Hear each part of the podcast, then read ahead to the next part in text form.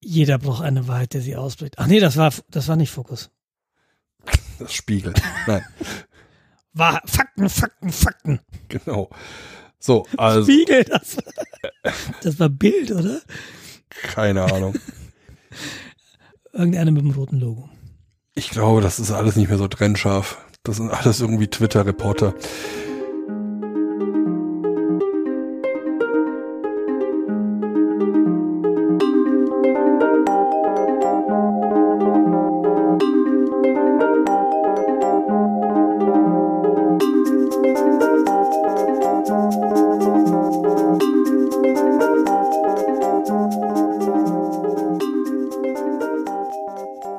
Herzlich willkommen zu Retalk.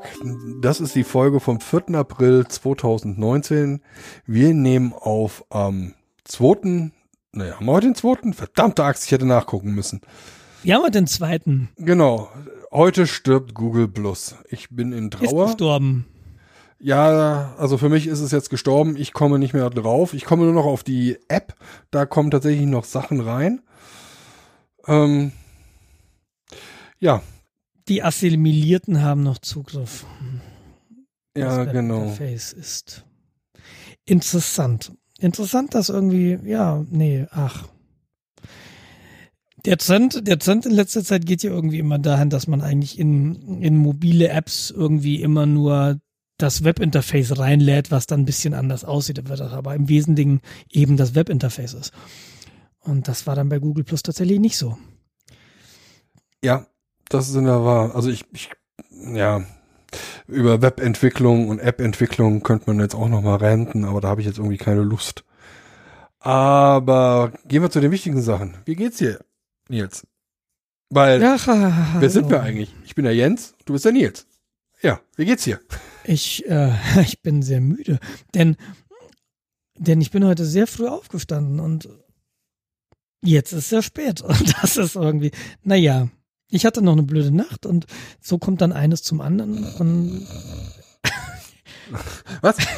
wir lassen das so rausfaden. Also äh, bei Minute 25 sind dann auch die Hörer eingeschlafen. Das wäre doch schön, dann machen wir den Einschlafen-Podcast Konkurrenz. Ich bin, wie du weißt, emotional nicht berührt von dem Abschalten von Google Plus. Von daher geht's mir deswegen überhaupt gar nicht schlecht. Ich würde sogar sagen, mir geht es sehr gut. ja, als Psychopath ist das ja auch. Ich habe leichte Po-Schmerzen. Was sagt dein Proktologe dazu? Oder hast du einfach nur vergessen, den Sattel aufzuschrauben? Nein, ich wollte jetzt irgendeinen blöden Witz, aber mir fällt echt keiner ein. Ich bin zu müde für zweideutige, eindeutige Witze. Ähm, Das heißt, du bist nicht in der Lage, dir einen, Arsch, äh, einen Arschwitz aus dem Arsch zu liegt ziehen. tatsächlich, liegt tatsächlich am Fahrradfahren mein, ähm, mein Muskelkater in den Po-Wangen. Das sind die Ich, Backen. äh, ich, die Wangen hast du im Gesicht. wir haben ja, äh, lass ich so stehen, wir waren, äh, das Wetter war ja gut. Wie war denn das Wetter bei euch? An, Wochenende. an, angenehm, angenehm. Also Samstag war super, Sonntag war ein bisschen kühler. Äh, hat aber gereicht, dass ich keinen Bock hatte, das Haus zu verlassen. Wetter ist geil, ich bleib drin. Ich, ich freue mich ja gerade total auf, auf diesen, über diesen Frühlingseinbruch. Und das war am Wochenende eben bei uns auch so. Samstag, Sonntag waren beide gute Tage und Samstag sind wir mit äh, einer anderen Familie an den See geradelt mit Kinderanhänger. Das war sehr, sehr schön, sehr entspannt. Und am Sonntag bin ich mal das erste Mal in diesem Jahr sehr lange Rad gefahren wieder. Also lange so dreistellige Kilometer. Und äh, das ist halt schon so mehr, als ich sonst fahre. Und das haben halt meine Po-Muskeln nicht so verwunden. Und deshalb eben Po-Schmerzen. Und mein Handy sagt gerade Schlafenszeit, ich muss jetzt ins Bett gehen. Das, ist, das passt mir aber leider gerade nicht, Telefon. Ja. Nee, ansonsten geht's mir, geht's mir tatsächlich gut. Dankeschön. Das ist doch gut. Dankeschön. Ich freue mich, wie gesagt, sehr auf den Frühling und dass jetzt dieses kalte, schiete Wetter langsam ein Ende findet. Jedenfalls hoffe ich das. Ich befürchte ja, dass der April seinem Namen nochmal alle Ehre machen wird. Gute Nacht. Und ähm, dass, dass ich trotzdem angenehme Fahrradtouren haben werde auf dem Weg zur Arbeit und nicht völlig durchnässt ankomme jede Woche. Bisher ist gut. Ja, Aber wir haben ja erst den schlecht. zweiten. Aber wir haben Ja, genau. Das muss ja noch mindestens einmal Schnee kommen. Nein, ich habe mir heute einen Termin gemacht für einen Reifenwechsel. Ja, das muss ich jetzt auch noch machen. Ich wurde erinnert. Mein, mein äh, Automobilhaus hat mir eine E-Mail geschrieben, es wird Zeit, Herr Fallenbeck. Herr Fallenbeck, wir haben ein bisschen Geldnot. Würden Sie mal bitte. Naja, und dann, dann klickst du auf so einen Link und dann landest du auf äh, bla bla bla Porsche Technologies oder so. mhm. Also Porsche macht offensichtlich den Terminplaner für die Audi-Werkstätten. Gut, ist alles eins, ne? Ich VW, Porsche, tralala. So alles VW. Genau. So Und, alles ähm, Seat. Und dann, wie gesagt, heute Mail bekommen, zweiter und der nächste freie Termin war dann, glaube ich, in zwei oder drei Wochen. Und äh, Ende, Ende April habe ich jetzt einen Reifenwechseltermin. Ja gut, es ist ja die, die Regel von O nach O, also Genau. Oktober bis Ostern. Wobei mir gerade einfällt, Heide Witzka, ich bin ja ein Wochenende gar nicht hier. Da bist du wieder im Urlaub äh, auf der auf, auf der und es ist Bauernhof. natürlich, und es ist natürlich genau der, das Wochenende, wo ich den Montag den Reifenwechseltermin habe. Oh nein. Aber montags ist kein Wochenende. Ah, Ja, aber das ist schon, Äh, das weil ist, ja für mich ist Homeoffice- immer Wochenende. Äh, Das ist eine mentale Sache. Ne? Wann jetzt, wann für dich innerlich Wochenende? Für mich ist das Wochenende ja, der entspannte Tag beginnt, wenn die Kinder in der Krippe abgeliefert sind. ach so. Dann beginnt das Wochenende.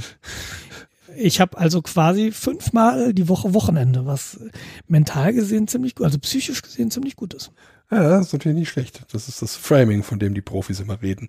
Genau. Aber das erinnert mich jetzt gut, dass du das sagst mit dem, gut, dass ich es jetzt erzähle, meine ich, weil ich muss dann mal einen Termin verschieben nachher. Ja, siehst du? Ich habe eben gelernt, dass ich seit äh, mindestens vier Wochen keine Backups mehr mache von meinem System, weil ich das Time Machine Gerät abgeschaltet habe. Aus Performancegründen. Ja, genau. Ja, das werde ich dann wohl heute mal wieder anmachen. Man schläft dann schon ein bisschen besser. Ja, das, ja.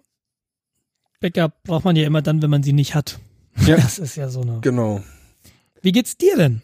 Mir geht's gut. Ich bin auch müde. Ich bin auch irgendwie seit 5 Uhr wach heute. Ja. Dann kommt noch hinzu, dass morgen um sieben Techniker hier im Haus rumhüpft. Eigentlich in deiner ich alten Wohnung oder in der mein- neuen in Wohnung? meiner alten Wohnung. Ich bin noch in meiner alten Wohnung. Ah, okay. Bis zum 14. werde ich auch noch hier drin bleiben. Ähm, ich habe auch noch keinen Internetumzug äh, initiiert. Das muss ich morgen dringlichst machen. Sonst zahle ich hier für Internet, was ich nicht nutzen kann. Das ist ja auch ein bisschen suboptimal. Du könntest ja eine WLAN, eine WLAN-Funkstrecke aufmachen bis in die neue Wohnung. Ja, sind 60 Kilometer. Ja, das ist wie mit dem ICE fahren. Das ist gleich. Ja, da nehme ich halt die schnelleren äh, elektromagnetischen Wellen, dann ist das auch schneller drüben. Da ist der Leck nicht so groß. Ja. Mache ich halt doppelte Lichtgeschwindigkeit. Muss die aus Alu nehmen, nicht aus Stahl. Die sind leichter. Äh, ja. Ähm,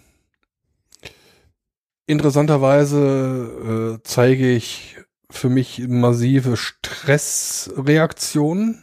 Ja, das merke ich daran, dass ich halt äh, kein kontrolliertes Essen mehr habe, keinen kontrollierten Tagesablauf. Der Umzug stresst mich jetzt schon. Obwohl Sowas hattest nicht, du befürchtet. Ich glaube, sowas hattest du befürchtet. Ja, ja. Ähm, obwohl im Grunde, wie gesagt, es ist noch 14 Tage Zeit oder 10 Tage Zeit, bis dann tatsächlich alles passieren will.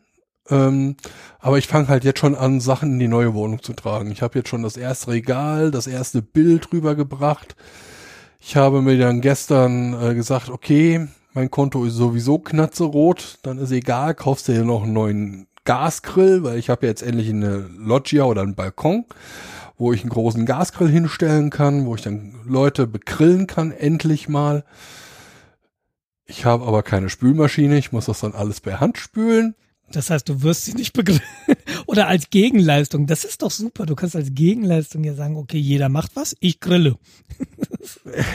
genau. Sucht euch was aus. Ich- Bad muss geputzt werden, es muss werden. Wer von euch bügelt gerne?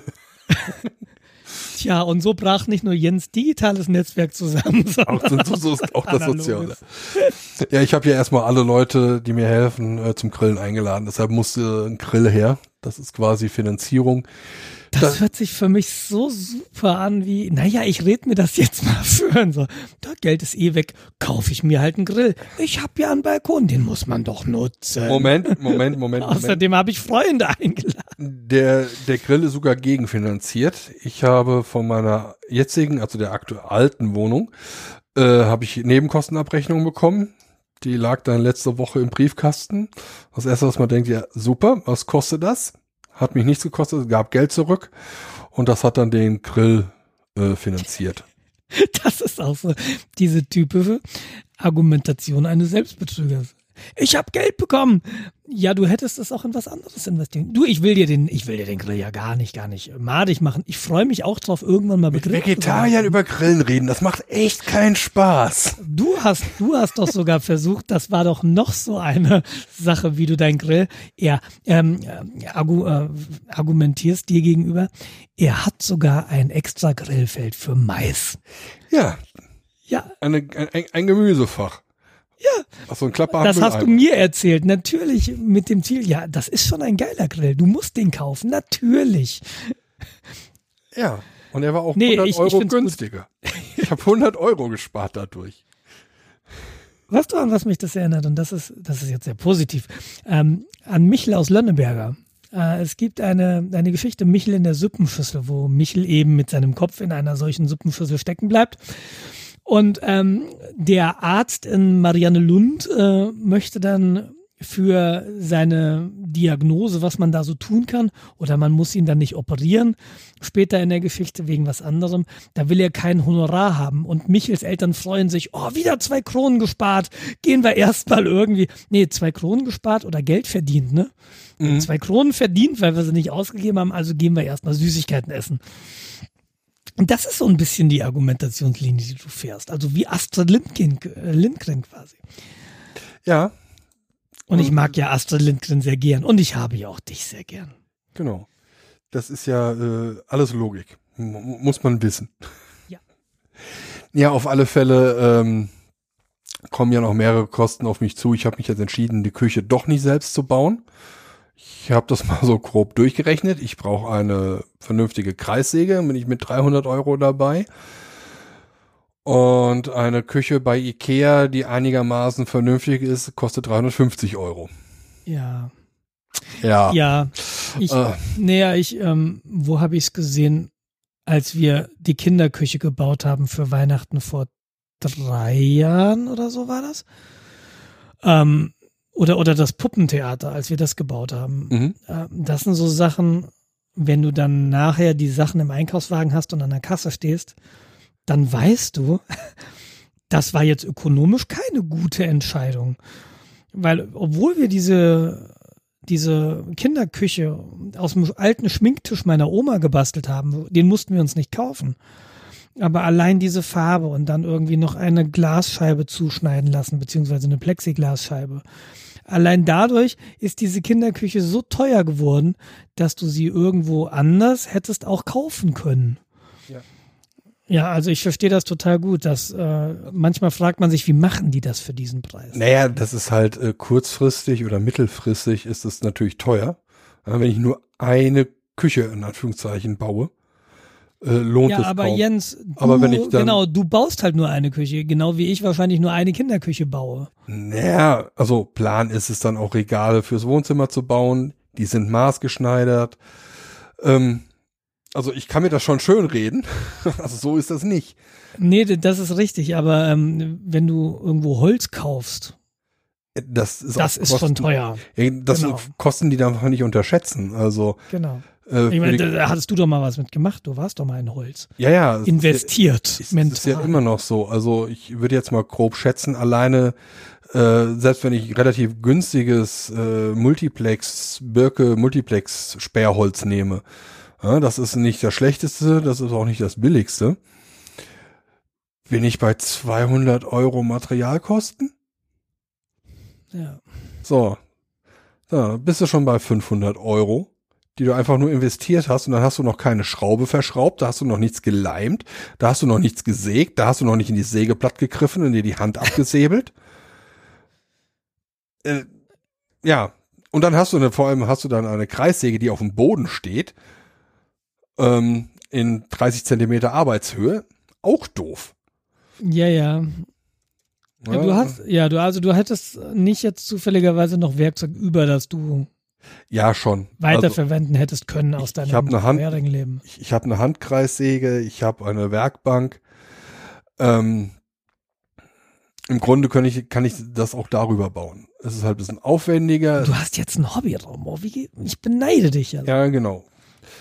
Und das wird dann halt, ich, also meine nächsten Projekte werden halt, was brauche ich?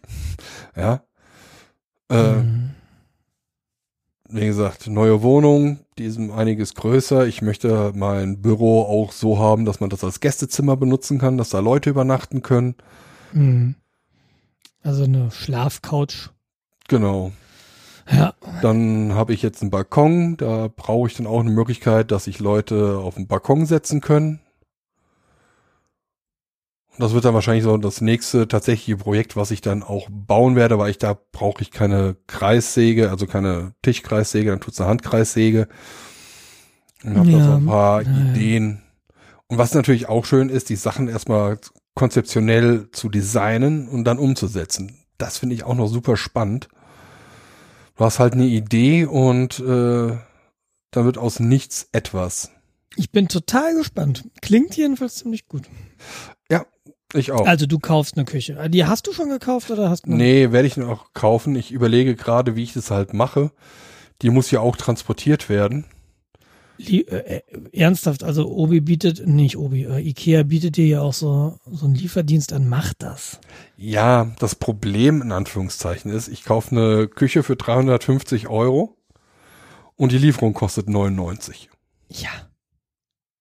Und kriegst du es günstiger, stressfreier in die Wohnung? Ja, das ist das Problem mit dem. Dann macht ihr mental doch lieber, okay, die Küche kostet 450 Euro.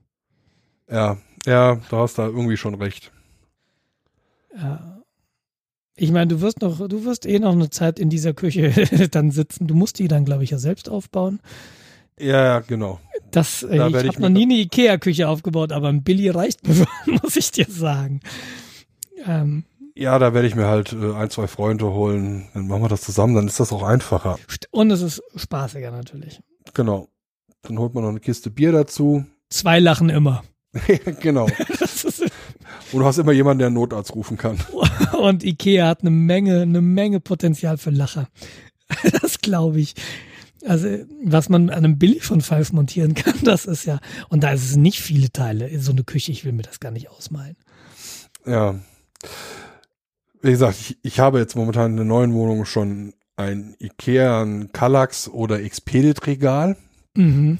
Also so, eine, so ein Fernsehmöbel äh, ist auseinandergebaut, wollte ich eigentlich auch schon zusammengebaut haben. Ich habe zwei Umzugskartons schon da. Ich habe äh, sogar extra eine Rolle Toilettenpapier mitgenommen. Das ist eine super Entscheidung. Ja. Weil das vergisst man häufig und dann stehst du da und denkst dir so, oh. Hätte ich doch noch einen Toilettendeckel auf der Toilette, wäre das noch besser. Das ist das, was morgen dran kommt. Ja, okay heute den schweren Grill da hochgetragen und das wurde halt noch mal ein bisschen schwerer, weil ganz andere Muskeln noch zugekniffen werden mussten. ähm, belassen wir es doch bei dem Bild, dass der Grill schwer war. ja. Dann kam noch hinzu, dass äh, ich hatte das glaube ich in der letzten Folge erzählt, dass das Haus, in dem ich dann jetzt wohne, direkt an so einen Acker angrenzt. Du hast mir sogar ein Foto, ge ja, du hast mir sogar so ein rundum, nee, so ein Wohnungsrundgang geschickt als genau, Video. Ich, genau, Exakt. einen Wohnungsrundgang gemacht. Da hat man das ja ahnen können, so ein bisschen. Du hast mal aus dem, aus dem Fenster rausgefilmt und da hat man den Wald gesehen. Genau, das ist also erstmal Acker und dann kommt Wald. Das ist mhm. alles ein bisschen bergig, das ist halt alles am Teutoburger Wald. Den Ausläufern. Da, wo die Varius-Schlacht, nicht Walross, Varius-Schlacht stattfand. Ja, wird das jetzt ein Geschichtspodcast? Nee, dazu müsste ich mir das alles noch anlesen. Aber ähm, damit man das so, da ist es geschichtrechtlich und bergig. Okay. Dann müssen wir nicht über den Arminius reden. Naja, auf alle Fälle ähm, habe ich dann heute festgestellt, dass dieses Feld am Haus auch tatsächlich bewirtschaftet wird. okay. Hashtag Dünger. Du wolltest Alter. Land leben. Du wolltest Land leben. Take it. Das war schon äh, wirklich mal so ein Schlag ins Gesicht heute, so der olfaktorische Schlag ins Gesicht ohne weiteres.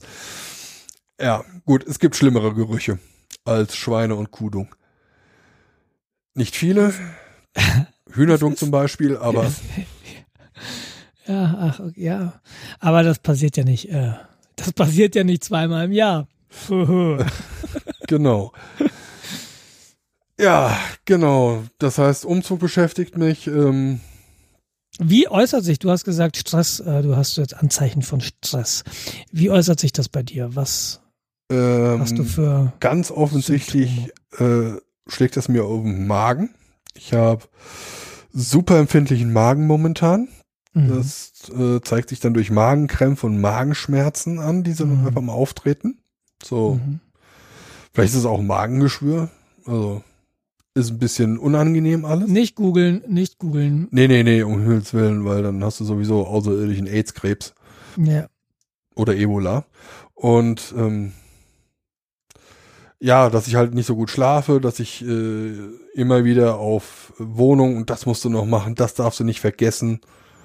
Äh, also mein ganzes Gehirn beschäftigt sich momentan mit dem ganzen Szenario. Es ist ja auch ein größeres Projekt. Und es ist ja nicht einfach nur ein Projekt wie eine neue Webseite, die dann irgendwann da ist, ja, sondern das ist ja, da ändert sich ja für dich dann auch wieder. Ja, da hängt ja halt- eine Menge dran. Ja, Und es das- ist eben Investment. Erstens das und zweitens dann so, oh, da musst du aus der alten Wohnung raus, da musst du das alles auch noch äh, streichen. Boah, was das wieder für Arbeit ist, da hast du eigentlich gar keinen Bock zu. Auch kannst du es nicht leisten, es machen zu lassen, also musst es machen. Ja, und sowas. Ja. Da heißt es dann nur Augen zu und gucken, ob man irgendjemanden animiert kriegt, äh, für einen Döner oder für eine Pizza mitzukommen und äh, mitzustreichen. Und mach's tagsüber. Ich habe in Marburg mal eine Bude nachts gestrichen und am nächsten Morgen. Mm, Das war sehr, das hat dann sehr auf die Laune gedrückt zu merken, okay, das machen wir nochmal. es war auch billige Farbe, weil wir haben ja letztes Mal schon über, über Farben und Empfehlungen gesprochen, glaube ich. Ja. Und äh, das war meine erste Studentenbude, kein Geld. Und dann kaufst du die billige Farbe. Und das war so eine furchtbare Fehlentscheidung. ja, genau. Oh Mann. Das werde ich auch nicht machen. Also es wird gute Farbe geben, entweder die vom Turm oder äh, die, die der Maler, den ich hier hatte, verwendet hat. Alpina Weiß. Ja, da meinte so, ja, man muss ja nicht jedem Marketing-Scheiß glauben. Naja, was, ja, was heißt Marketing-Scheiß? Aber Alpina Weiß ist halt so ein Name, der taucht seit Jahrzehnten, glaube ich, Ja. immer wieder auf. Und ich glaube, das ist, also ein Hype ist es definitiv nicht. Ja, ich werde auf alle, Funktioniert schon gut. auf alle Fälle die nehmen, die der Maler genommen hat, zumal sie günstiger ist als Alpina Weiß. Ja. Und ich habe halt gesehen, wie sie deckt. Also, ja. ja, und dann kriegt meine alte Wohnung jetzt endlich eine Küche. Vermieterin baut jetzt eine ein, weil irgendwie alle Mieter eine Küche haben wollen. ja, dann, Blödes Timing, muss man sagen. ja gut, es kommt dann halt auf die Miete mit drauf. Ja, klar. So, und dann weiß ich auch nicht, was der für eine Küche reintut, aber das wird dann wahrscheinlich keine Küche sein, die dann 2.000 oder 3.000 Euro kostet. Das wird dann wahrscheinlich auch was um maximal 1.000 Euro sein. Ja, und dann kannst du dir ausrechnen, wie schnell du die dann auch wieder in der Miete quasi äh, bezahlt hast und das dann wieder, in Anführungszeichen, gewinnen wird. Ja. Ja, ansonsten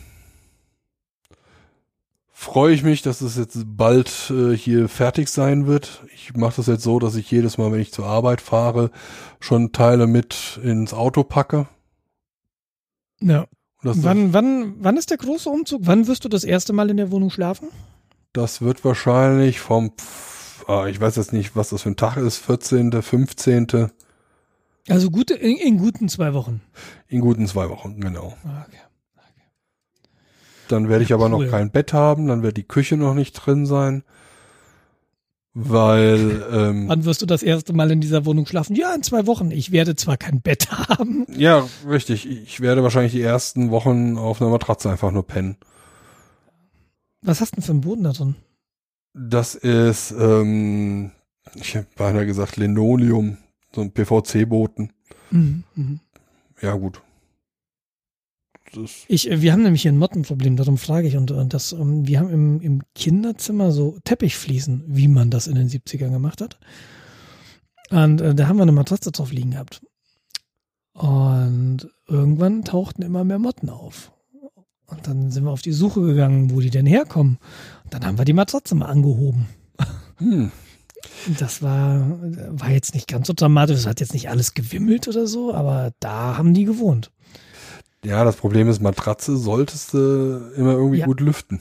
Ja, ja. Entweder täglich umdrehen, mache ich aber auch nicht. Nee, wir müssen, Fina hat ein Hochbett drüben, also sie schläft in der Regel oben und ähm, ich habe jetzt auch eine Weile oben geschlafen. Das ist natürlich 90 Zentimeter mit zwei Personen, auch wenn die eine Person klein ist. Ähm, ist es doch eher so nicht so viel Platz. Und äh, deshalb haben wir dann eine Matratze. Wir haben genug Matratzen tatsächlich zum Glück und dann haben wir die drunter gelegt und das Hochbett, aber eben auf dem Boden. Und jetzt bin ich am überlegen, wie legt man die am schlausten hoch? Also einfach nur ein Lattenrost drunter legen hilft mit Sicherheit ein bisschen. Aber ich würde gern tatsächlich sie so hochheben, dass du mit dem Staubsauger drunter kommst.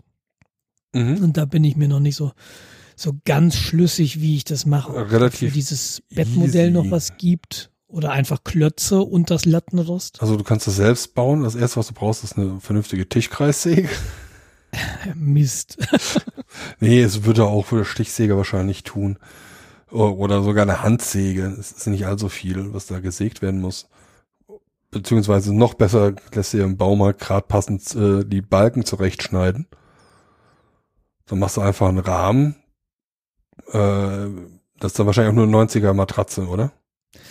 Ähm, unten äh, passt eine 90er rein. Es geht auch eine 1 Meter Matratze. Wir haben eine 1 Meter Matratze und wenn du die so durchschiebst quasi, Mhm. äh, die passt hinten direkt unter so eine Querstrebe bis an die Wand, dann passt auch ein Meter rein, aber eigentlich ist es eine 90er, ja.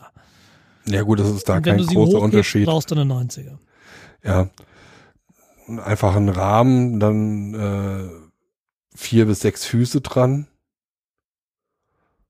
Querstreben und dann die Matratze drauf. Ja, ja. Also, bist wahrscheinlich mit 100 Euro Materialkosten dicke dabei. Dann hast du Ja, auch das gute ja. Zeug. Ja, ach, ich.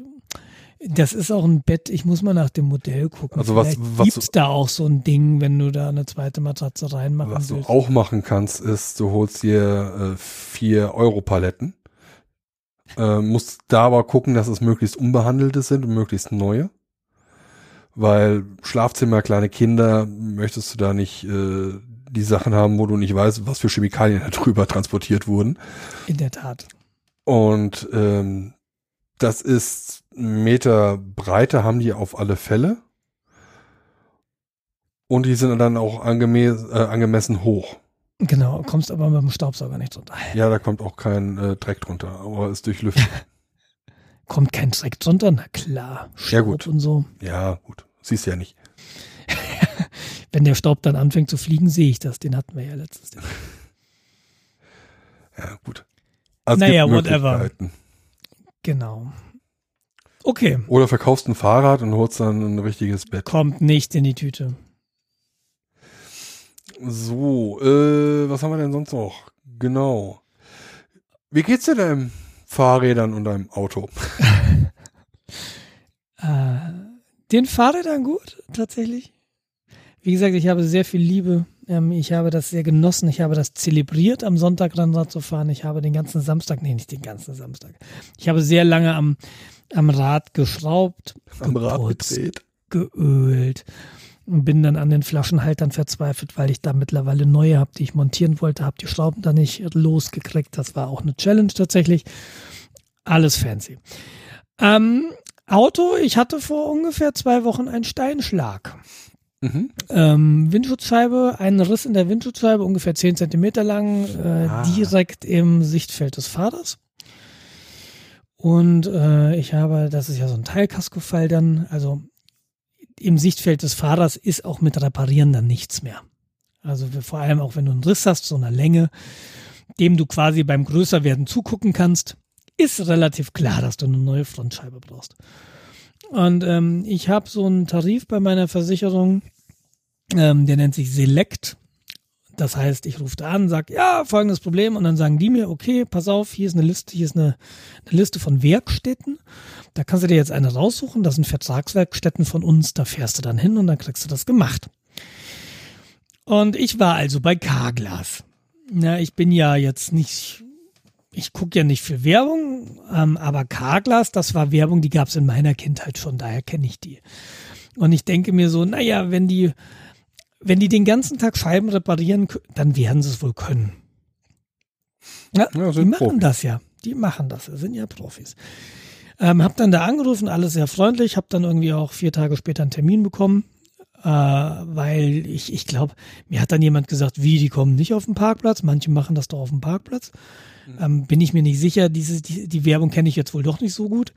Äh, aber wir haben hier auf dem Weg in, also Richtung meiner Arbeit, gibt es so eine Carglass-Filiale, da habe ich das Auto ähm, hingestellt, habe also morgens das Fahrrad in den Kofferraum, bin mit dem Auto dahin, habe das Auto stehen lassen, mit dem Fahrrad weitergefahren und abends eben das gleiche wieder rückwärts. Ähm, bin heimgefahren. Was mich ziemlich angekekst hat, tatsächlich, ist, das ist natürlich keine Origin Originalscheibe. Ja, das ist eine eine OEM-Scheibe, will ich es mal nennen. Sie werben damit äh, mit Qualität wie bei dem wie bei den Herstellern, bei den Autoherstellern. Mhm. Und das mag auch stimmen. Es macht mich aber trotzdem wahnsinnig, dass da nicht diese vier Ringe unten rechts in der Ecke sind sondern dieser Aufdruck, von wem die Scheibe ist, die ist im Sichtbereich des Fahrers. Ja, damit komme ich wirklich nicht so gut klar.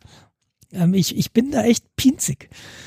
Aber was noch viel schlimmer war, und das ist mir gar nicht an diesem, an diesem, wann habe ich ihn hingebracht? Donnerstag oder so? Und das nächste Mal bin ich das Auto gefahren, Dienstag oder Mittwoch drauf.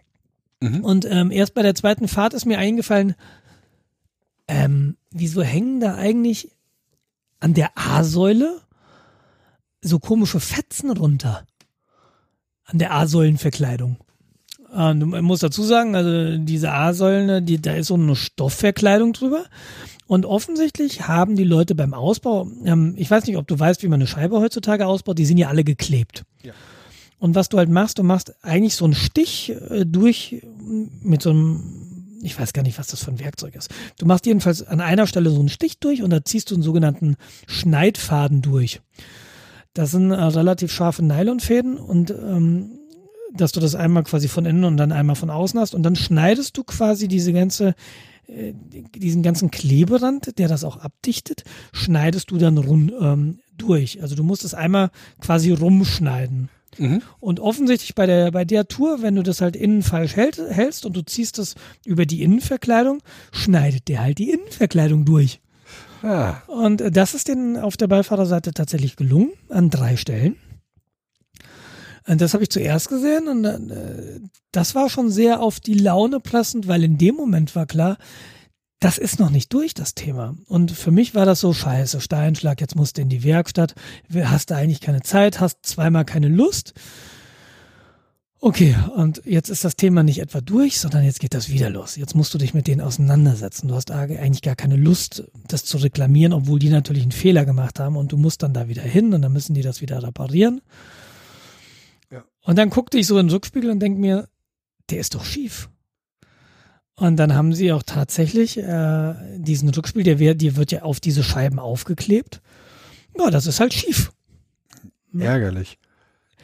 Komplett ärgerlich. Also wirklich. Und dann habe ich Fotos gemacht an dem Morgen und habe das, glücklicherweise kam am Tag vorher so eine Kundenzufriedenheitsumfrage von Carglass. Ah, praktisch. Die habe ich mal genutzt, um äh, da so meine Erfahrung reinzuschreiben. Und dann haben sie jetzt äh, auf der letzten Folie quasi gesagt, letzte Seite, ja, und uns würde freuen, wenn Sie hier auf dem Portal eine Bewertung von uns hinterlassen. Und das habe ich natürlich dann, weil Linie doch äh, zuvorkommt. Mhm. Und binnen äh, einer halben Stunde war dann das Social Media Team bei mir quasi und meinte, oh, das tut uns leid. Ähm, ich hatte in der Zwischenzeit auch schon an, was an die allgemeine Infoadresse oder an die Filiale hier in München eine E-Mail geschickt. Und wo ich das auch nochmal beschrieben hatte mit Fotos. Und da antwort, hatte mich dann tatsächlich letzten Donnerstag jemand angerufen, und zwar der Stationsleiter von dem, von der Niederlassung hier. Ah. Und er sagt auch, ja, Innenverkleidung, die bestelle ich Ihnen, habe ja die Teilenummer ähm, und Scheibe. Was ich nicht wusste, ich bin davon ausgegangen, Carglass hat das schief reingeklebt, diesen Innenspiegel. Und der sagte mir, die kriegen die vormontiert. Auf den Scheiben ist bereits die Halterung aufgeklebt seitens okay. des Herstellers. Und es könnte jetzt bei mir sein, dass das nicht eingerastet ist, dass man, wenn man den Spiegel rüberdrückt, macht einmal so klack und dann ist der gerade. Es könnte aber auch sein, dass das Ding einfach schief aufgeklebt wäre. Dann wäre das ein Mangel an der Scheibe. Er würde mir auf jeden Fall eine neue Scheibe erstmal bestellen und dann gucken sie vor Ort, ob die nochmal getauscht werden muss. Das würden sie dann natürlich machen, wenn es nötig wäre. Und Innenverkleidung würde ich auch eine neue kriegen. Nice. Letzten Donnerstag meinte er, vielleicht sind morgen schon die Teile da. Stand heute, er hat mich noch nicht wieder angerufen. Also möglicherweise sind die Teile eben noch nicht da, aber das steht jetzt eben noch, noch ins Haus. Das fand ich ziemlich positiv, muss ich sagen, wie sie das dann jetzt hinterher angegangen sind. Mal gucken, wie es weitergeht. Aber so der erste Eindruck war, okay, die nehmen dich ernst und die setzen sich mit dir in Verbindung und das war auch ein sehr nettes Telefonat. Mhm. Und ähm, ich hatte dann, ich habe Fotos bei mir hochgeladen auf die Webseite, also in so einem privaten Ordner. Du musst du URL kennen, damit du die siehst. Und das ist halt so bla bla bla und dann Tilde und dann mein Nachname. und dann musste ich ihm erstmal erklären, was die Tilde ist. Weil die haben sie im Browser vor sich so und jetzt Tilde. Äh, ähm, das ist diese, dieser geschweifte Gedankenstrich. So. Ähm, ähm, und ich saß dann da vor meiner Apple-Tastatur so, ich würde Ihnen echt gern sagen, wo die ist, aber ich habe hier nur eine Apple-Tastatur. Das wird Ihnen nicht weiterhelfen. Und, und hat er sie doch gefunden. Und äh, war dann doch sehr nett alles. Aber ich weiß es auch nicht mehr, wo die ist. also beim Apple ist es, ich glaube, äh, Alt-N oder so. Ja, das ist Alt-N. Ach ja, äh, bei, bei, bei, bei Windows ist es äh, die Plus Stern Tilde-Taste neben dem Ü und dem Return. Ah, okay. Ja. Vorteil, wenn man mehrere Tastaturen greifbar hat. Whatsoever. Das ist, äh, so geht es meinem Auto. Und ich werde natürlich wieder keine Originalscheibe bekommen.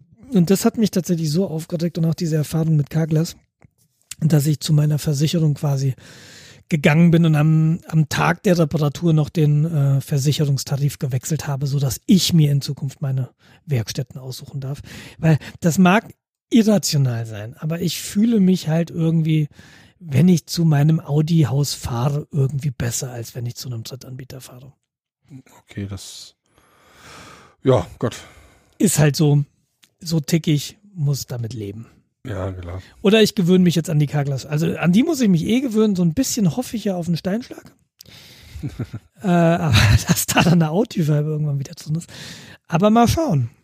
Hattest du Selbstbeteiligung an ja. Äh, wie ja, viel? Ja, 150 Euro. Ja, ich auch. Das Und die Rechnung ist halt, die Rechnungen sind halt 700 Euro. Hat es jetzt der Scheibentausch gekostet. Weil ich habe nämlich auch einen Steinschlag.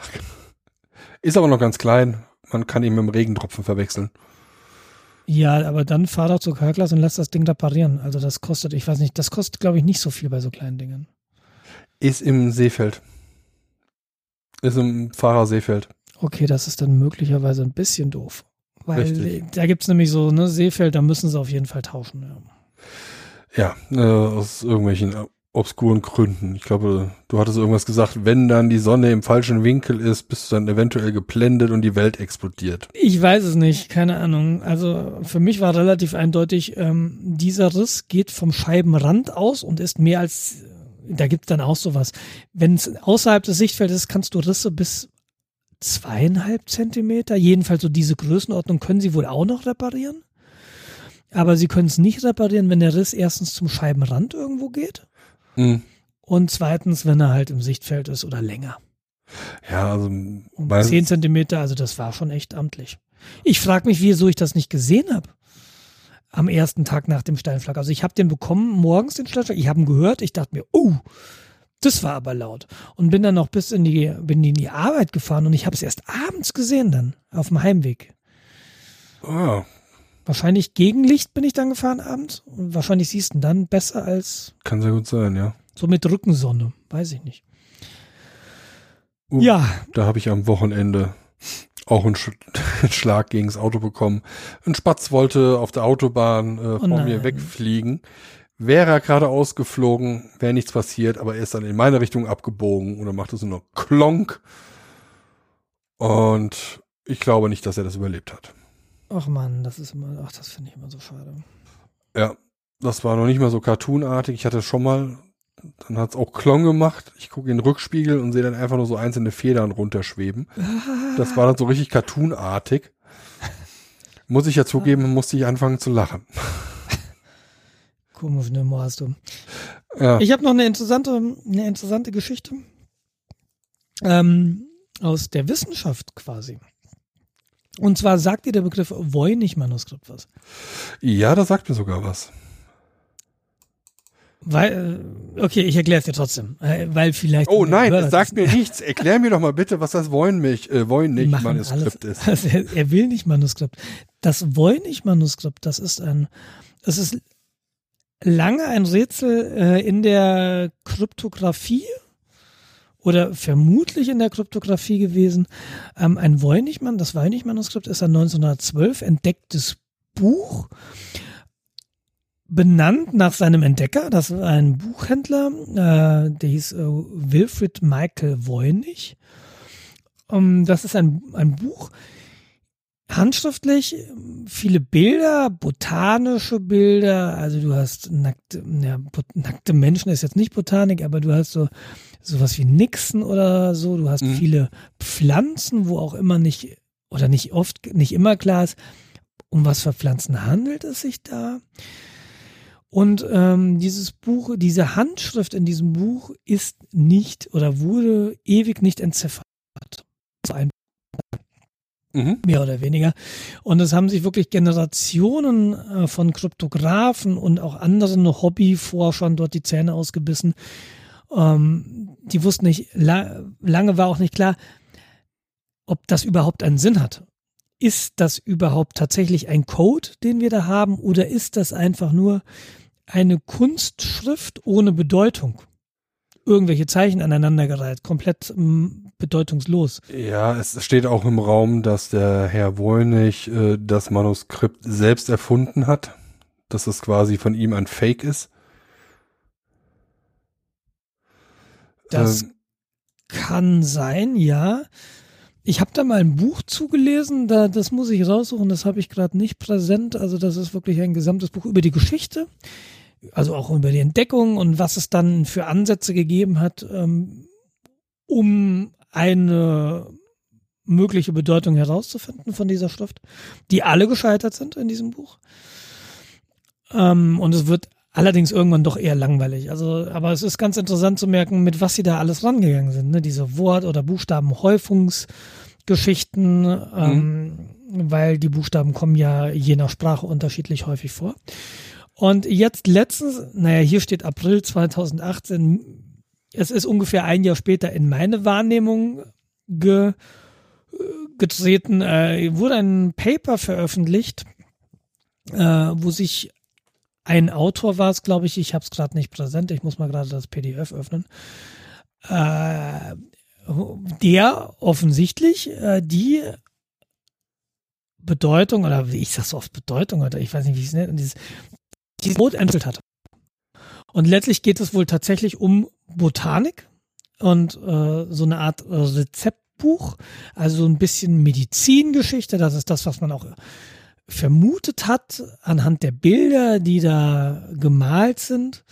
Aber er stellt auch nochmal fest, diese Bilder haben mit der Realität nicht viel zu tun. Das kann auch Absicht sein, weil wenn du dieses Buch ähm, Mhm. In unterschiedlichen Gegenden verbreitest, hast du vielleicht die Pflanzen, die sehen, diese gibt's dann da vielleicht gar nicht. Das ist also irgendwie gar nicht so, so wirklich wichtig, wie die Pflanze im Detail aussieht, sondern wichtig ist eigentlich, wie du sie anwendest oder wie du das, was du sonst damit machen kannst, anwendest. Dieses Produkt, was aus der Pflanze hergestellt werden kann.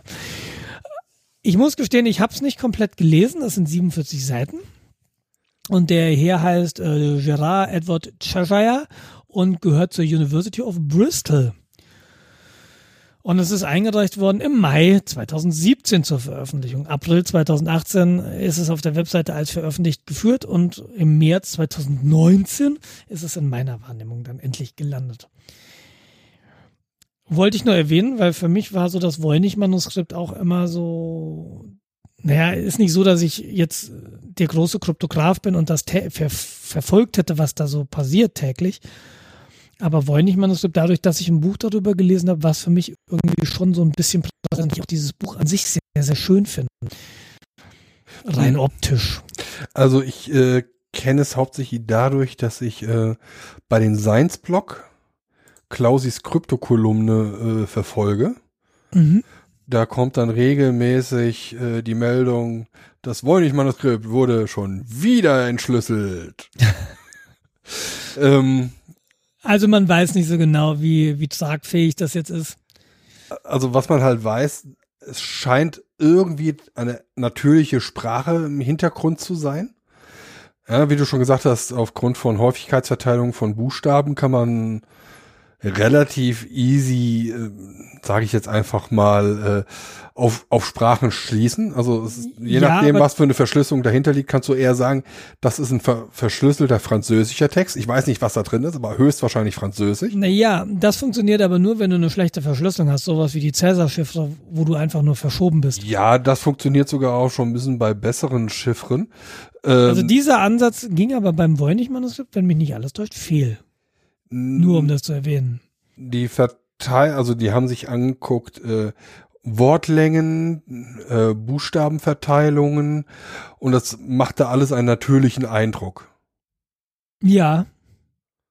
ja ähm, Vermutung okay. war, dass dann äh, in der Kryptographie quasi Buchstaben mit ähm, Buchstabenkombinationen ausgetauscht wurden. Ja, aus dem A machst du ein BCX, aus dem B machst du ein FJK äh, quasi eine Substitution, die nicht eins zu eins ist, sondern eins, ich sage jetzt mal eins zu drei. Das sind drei Buchstaben.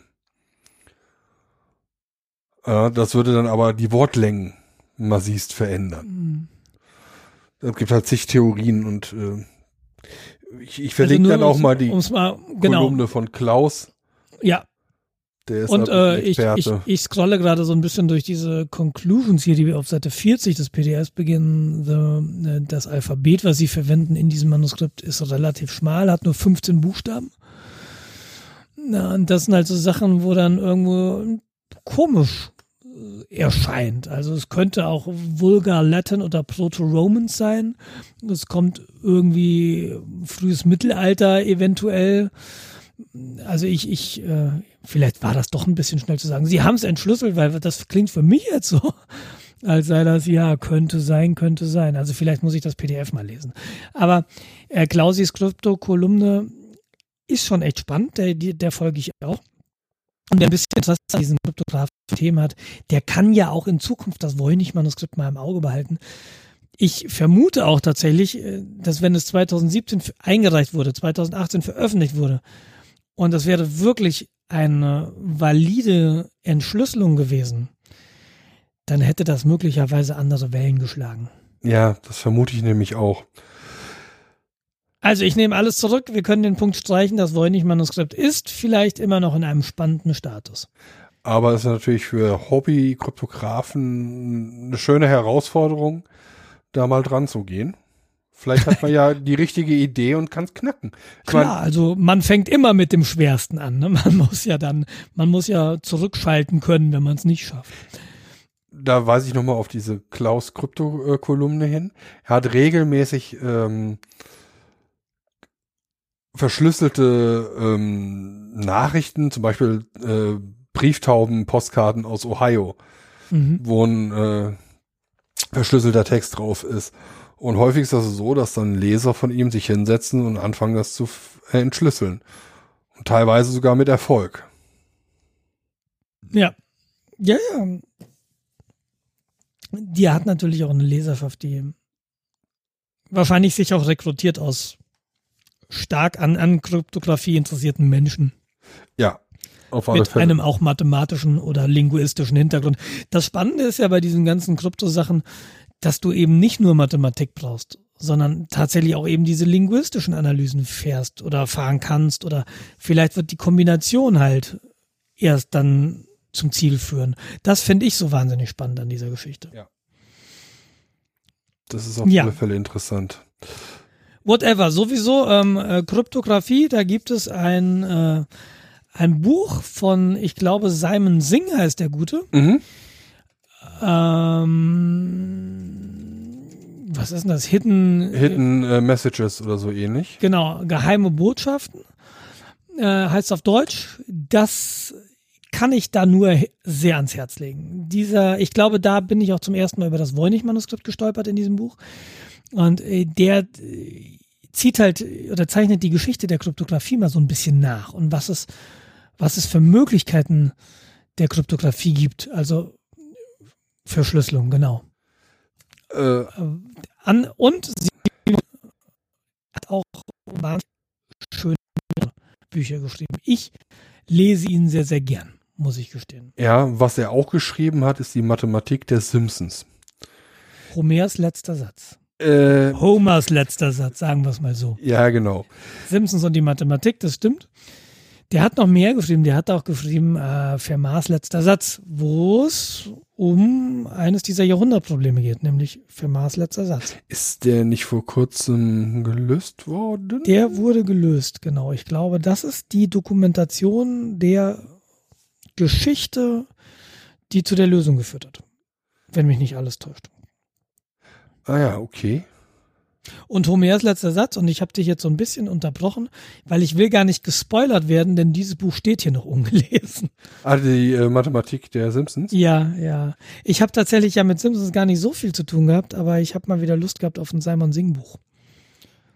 Ist interessant, weil äh, da ist auch der äh, letzte Satz Homers ist, glaube ich, sogar äh, bei Simpson irgendwo im Hintergrund an der Tafel ist eine Lösung hingeschrieben worden. Und Mhm. äh, da sind halt sehr viele Leute drüber gestolpert und haben sich gewundert, was zur Hölle macht das da? Aber da ist dann quasi durch einen mathematischen Taschenspielertrick wurde das dann aufgelöst. Ja, es wurde quasi gecheatet. Aber das Mhm. ist äh, bei einer relativ langen Formel und Herleitung nicht so einfach sich ersichtlich. Und das hatte sehr große Wellen in der Mathematikwelt und Simpsons-Welt, die sich da ja stark überschneidet, äh, aufgeworfen, weil da an, ja, also Nobelpreisverdächtige Lösung in einem Comic hinten auf so einer kleinen Schultafel geschrieben stand. Ja, da gibt's auch diese Beweise, dass 1 und 1 3 ist. Die sind auch ganz interessant, sich das einfach mal anzugucken und mal zu gucken, ob man dann versteht, wo eigentlich jetzt dieser Schritt ist, äh, der diesen Beweis irgendwie erst möglich macht. Der natürlich nicht valide ist, Ja. aber der manchmal gar nicht so einfach zu erkennen ist. Du hast es eben Taschenspielertrick genannt, genau. Äh, ganz kurz eine, eine äh, abschweifende Frage. Es geht, Ja. um, es geht um Mathematik, es geht um Rechenregeln. Ja, also da ich schon das Wort Rechnen verwende und nicht Mathematik, äh, klar, wo wir uns hinbewegen. Wir haben äh, die Regel Punkt vor Strich. Ja, Ja. Eins plus zwei mal drei. Ja, Ja, man rechnet zuerst zwei mal drei und dann plus eins. exakt. Gibt es auch die Regel, in welcher, in welcher Richtung ich zuerst machen, äh, rechnen muss? Weil wenn ich jetzt zum Beispiel sage, eins, mh, ja, eins mal zwei durch drei. Ich meine immer von links nach rechts. Könnte ich ja auch sagen, ich mache erst zwei durch drei mal eins. Oder ich mache einmal zwei durch drei, was jetzt auf dasselbe hinausläuft, glaube ich. Aber sobald man die eins nicht nimmt, klar. Weil dann ist es nicht mehr eindeutig. Ja, doch, es ist, glaube ich, immer links nach rechts. Ja, ich, ich war mir jetzt nicht sicher. Ich habe natürlich auch nicht nachgeguckt. Von der Programmierung her weiß ich, es wird von links nach rechts äh, Mhm. Zweifelfall gegangen. Es ist natürlich die Frage in der arabischen Welt. Wir rechnen ja mit arabischen Zahlen. Genau. Und die Araber in der Schriftsprache, die schreiben ja von rechts nach links. Ja gut, sobald Warum du halt die umgekehrte polnische Notation bei uns verwendest, dann hast du das Problem ja auch nicht mehr, weil die ja die Reihenfolge quasi naja, direkt. Naja, schon. Äh, du musst es halt korrekt eingeben. Und Naja, 1, 1 plus wäre ja so 1 plus 1 in der UPN. Ja. Na, du legst dir die zwei Werte auf den Stack und machst dann mit dem Operator, der Plus-Operator liest zwei Werte vom Stack und legt einen zurück. Und äh,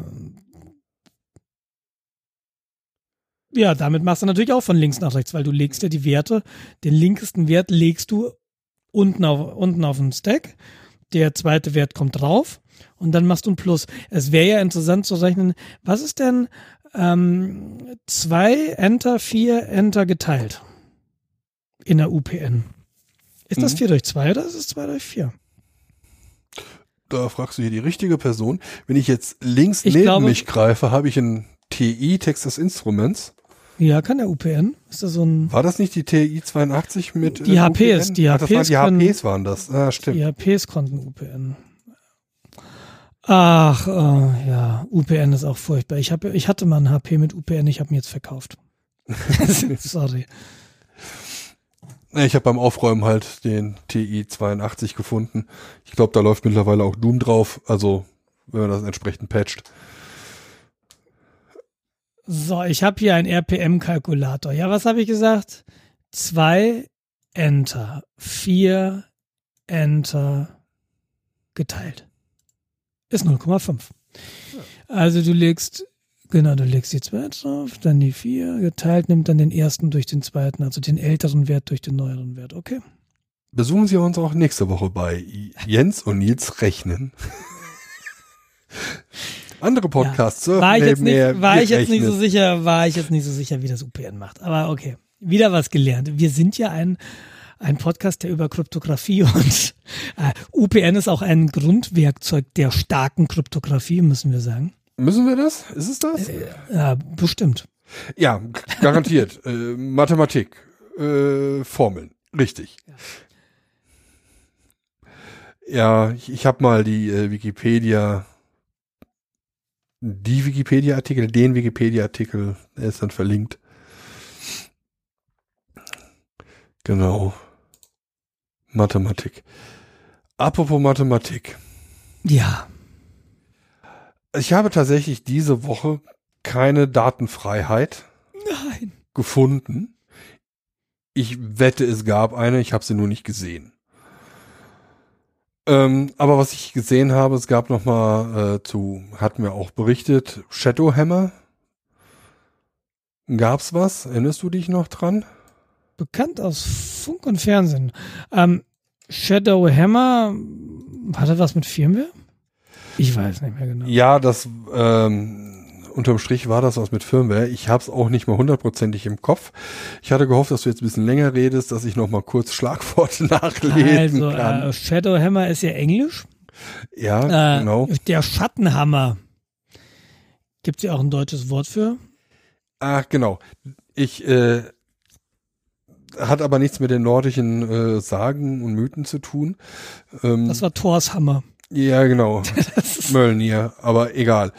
Der bei, Oh, den meisten, Gesundheit. der bei den meisten äh, Darstellungen immer falsch dargestellt wird. Weil Mölnir hat einen normalen großen Hammerkopf, aber einen zu kleinen Hammerstiel.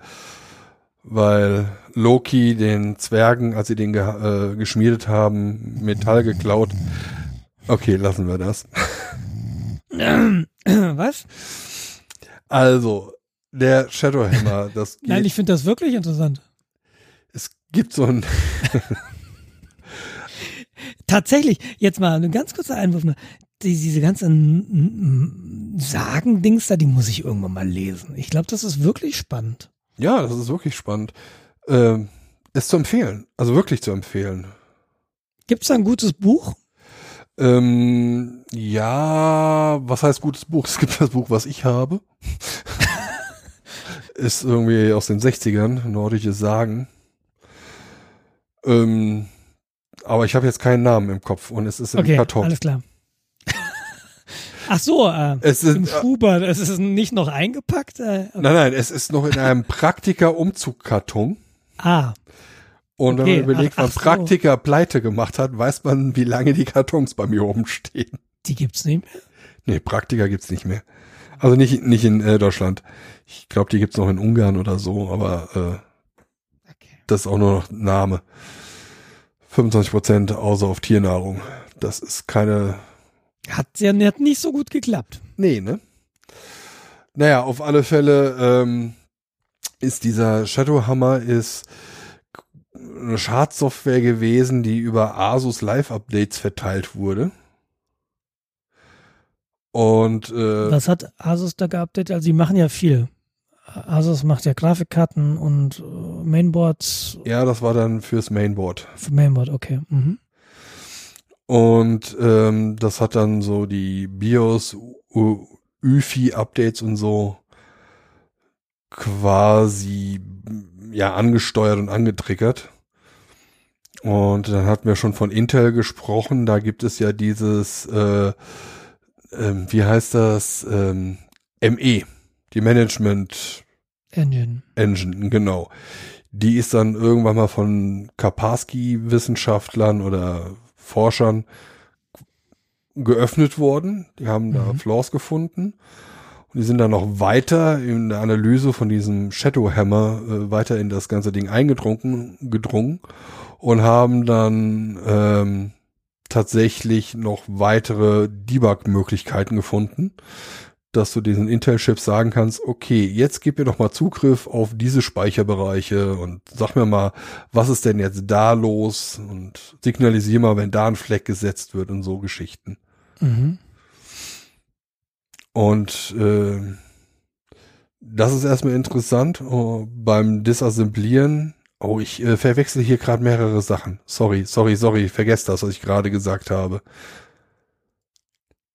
Wo fangen wir wieder an? Wir fangen nochmal beim Shadowhammer an. Und der hat, der hat auf alle Fälle Schadcode an etwa eine Million Benutzer ausgeteilt. Das ist Update. Dieses Update-Feature von Asus. Und das war eine Firmware, oder was war das? Eine Das- aktualisierte Firmware. Ja, genau. Okay. Also ein BIOS, Genau, ein BIOS-Update im Grunde. wie man das früher genannt hat. Und da das dann automatisiert passiert, äh, hat es halt relativ viele Rechner betroffen. Mhm. Wobei angeblich nach Disassemblieren des Schadcodes und äh, Analyse des Schadcodes haben sie MD5-Hash-Summen von äh, MAC-Adressen gefunden. Mhm. Was lernen wir daraus? MD5 ist offen. Ja, MD5 ist nicht mehr sicher, so wirklich. Also das, kannst du irgendwie selbst äh, MAC-Adressen wieder zurückrechnen. Also zurückrechnen ist es ja nicht wirklich, aber Ich benutze MD5 noch, um die Dateiintegrität zu prüfen. ja, dafür ist es auch ausreichend. Das ist ja auch eine so Sache, die man in der Kryptographie, äh, ja, das ist eine goldene Regel. Es muss nur lang genug sicher sein. Ja, wenn ich äh, einen Code habe, der verschlüsselt äh, morgen um 12 geheimes Treffen am Brunnen, dann äh, reicht es, wenn der gegen die Angriffe für 48 Stunden standhält. Danach ist es egal. Es Treffen gelaufen. Wenn, naja, nee, würde ich so nicht sagen, weil möglicherweise ist es trotzdem wichtig, dass dieses Treffen stattgefunden hat und auch das Wissen muss vielleicht auch in der Zukunft geschützt werden. Ähm, aber grundsätzlich ist das ein Aspekt, da hast du schon recht. Da kann man sich Gedanken machen, wenn es halt wirklich egal ist, dann kann man das so betrachten. Viel wichtiger finde ich den Umkehrschluss, Kryptographie rottet. Ja. Also wenn du, wenn du jetzt was verschlüsselst mit einer Verschlüsselungstechnologie, die jetzt als sicher gilt, ist diese Technologie in zehn Jahren möglicherweise nicht mehr sicher. Und das hat hauptsächlich damit zu tun, dass die Technik in zehn Jahren einfach viel, viel weiter ist, dass du viel mehr Rechenoperationen, viel mehr Tests machen kannst. Ähm, das hat auch damit zu tun, dass vielleicht in der Zwischenzeit dann ein Angriff auf das kryptografische Ver- Verfahren bekannt wird, weil die Krypto kaputt ist, konzeptionell. Aber selbst wenn sie nicht kaputt sein sollte, hast du eben in zehn Jahren deutlich äh, oder deutlich andere Möglichkeiten, weil du schneller Brute forcen kannst oder weil du ganz anders Sachen rangehen kannst. Ich weiß nicht, dieser mysteriöse Quantencomputer. Ja, ob äh, vielleicht kann der dir ja helfen. Ähm, so Sachen. Genau, das ist ja die das Horrorszenario, dass äh, US-Dollar-Geheimdienst äh, den Quantencomputer im Keller stehen hat und die üblichen Verschlüsselungen quasi nicht im Jahrhundertenbereich, sondern im Tages- oder im Stu äh, Stunden-Minuten-Bereich knacken kann. Wobei dieses, genau, dieses Kryptographie rottet, das fällt uns halt immer, immer wieder auf die Füße, weil ganz häufig ist es ja so, dass Firmen, wenn sie mal was implementieren, irgendwelche Kundendaten setzen, irgendwelche Passwörter, tralala, und sie machen das zu einem Zeitpunkt X und sind wir mal ganz optimistisch, sie machen das zu diesem Zeitpunkt X korrekt. Ja, dann müssen sie irgendwann den Schritt aber gehen und sagen, okay, dieses Verfahren, was wir benutzt haben, ist jetzt alt und wir müssen das neu verschlüsseln. Und wir müssen erstmal einen Weg finden, wie man das überhaupt macht. Äh, du hast ja da letztes Jahr, letztes Mal so ein bisschen erzählt, was ihr da für ein Problem habt mit so, mit einer Datenbankmigration. Du hast in der alten mhm. Datenbank ein kryptografisches Verfahren gehabt. Ähm, in der neuen hast du es nicht und äh, du weißt aber den Klartext nicht, weil du speicherst ja Passwörter eigentlich nie so, dass du äh, das Passwort zurückrechnen kannst, sondern Passwort ist ja in der Regel, ein Kunde gibt, die, legt ein Passwort fest. Ähm, es wird sofort Kryptographie drauf angewendet und dieser kryptografische String wird dann in die Datenbank geschrieben. Genau. Und wenn du jetzt hingehst als Kunde und du meldest dich an, dann wird dieser String, den du angegeben hast als Passwort, wird wieder verschlüsselt und dann wird geguckt, gleichen sich die kryptografischen Strings. Das ist nicht so, dass, ah, der hat jetzt das Passwort Test 123 eingegeben. Ich gehe mal in meine Datenbank, entschlüssel mal, was da drin steht und guck dann, ob der Plaintext identisch ist. Zumindest sollte es so sein, ja. Zumindest sollte es so sein. Genau, und dann hast du natürlich möglicherweise ein Problem. Also wie kriegst du denn alte oder Passwörter im alten Verfahren in das neue Verfahren überführt? Oder deine Lampen, deine ganzen IoT-Devices sind Ach die. komm, IoT ist sowieso, also wer sich IoT ins Haus holt, der hat den Knall nicht gehört. Entschuldige. Ja, das Problem ist genau das, was du beschrieben hast. Äh, ich, ich habe, selbst wenn ich ja jetzt modernen äh, WLAN-Standard reinsetze und mir wirklich Gedanken machen über die Kryptographie, irgendwann ist das Ding offen. Irgendwann ist die Rechenleistung der Allgemeinheit so groß, dass das Ding halt im Minuten- oder im Sekundenbereich geknackt ist.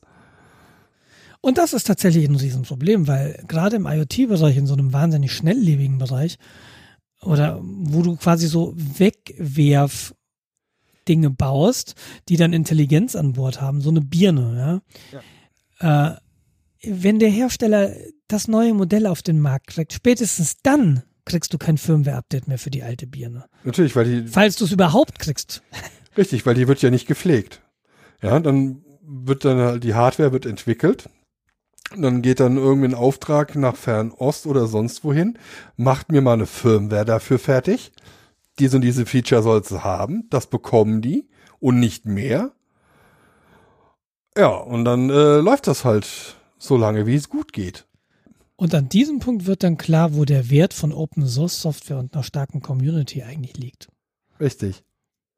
Ja. Weil im Grunde willst du so Sachen äh, Open Sourced haben, damit sie nicht einfach verschwinden wie so ein Google Plus. ja. Ja, verschwinden und Open Source, das ist so eine Sache. Ähm, Kann natürlich auch passieren, aber es ist, also du hast zumindest eine Chance, an den Quelltext zu kommen. Irgendwer wird wohl noch eine Diskette haben. Ja, ich, ich, ich, Im Idealfall läuft es ja so wie mit dieser, mit dieser alternativen Router-Software. Äh, OpenWRT oder mhm. damals mhm. gab es ja auch DDWRT.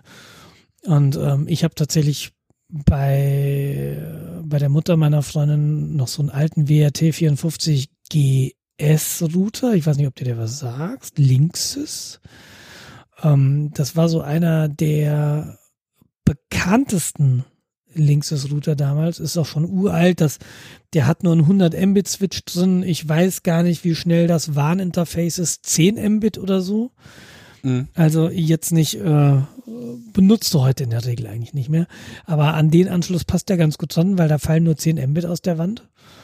Und das ist halt der erste der wurde also wahnsinnig bekannt, äh, diese, der wurde richtig ikonografisch. Also wenn ihr jetzt ein Foto seht, wenn ihr auf die Shownotes guckt, äh, WRT54GS von, Wing, von Linksys, man kennt den als Bild.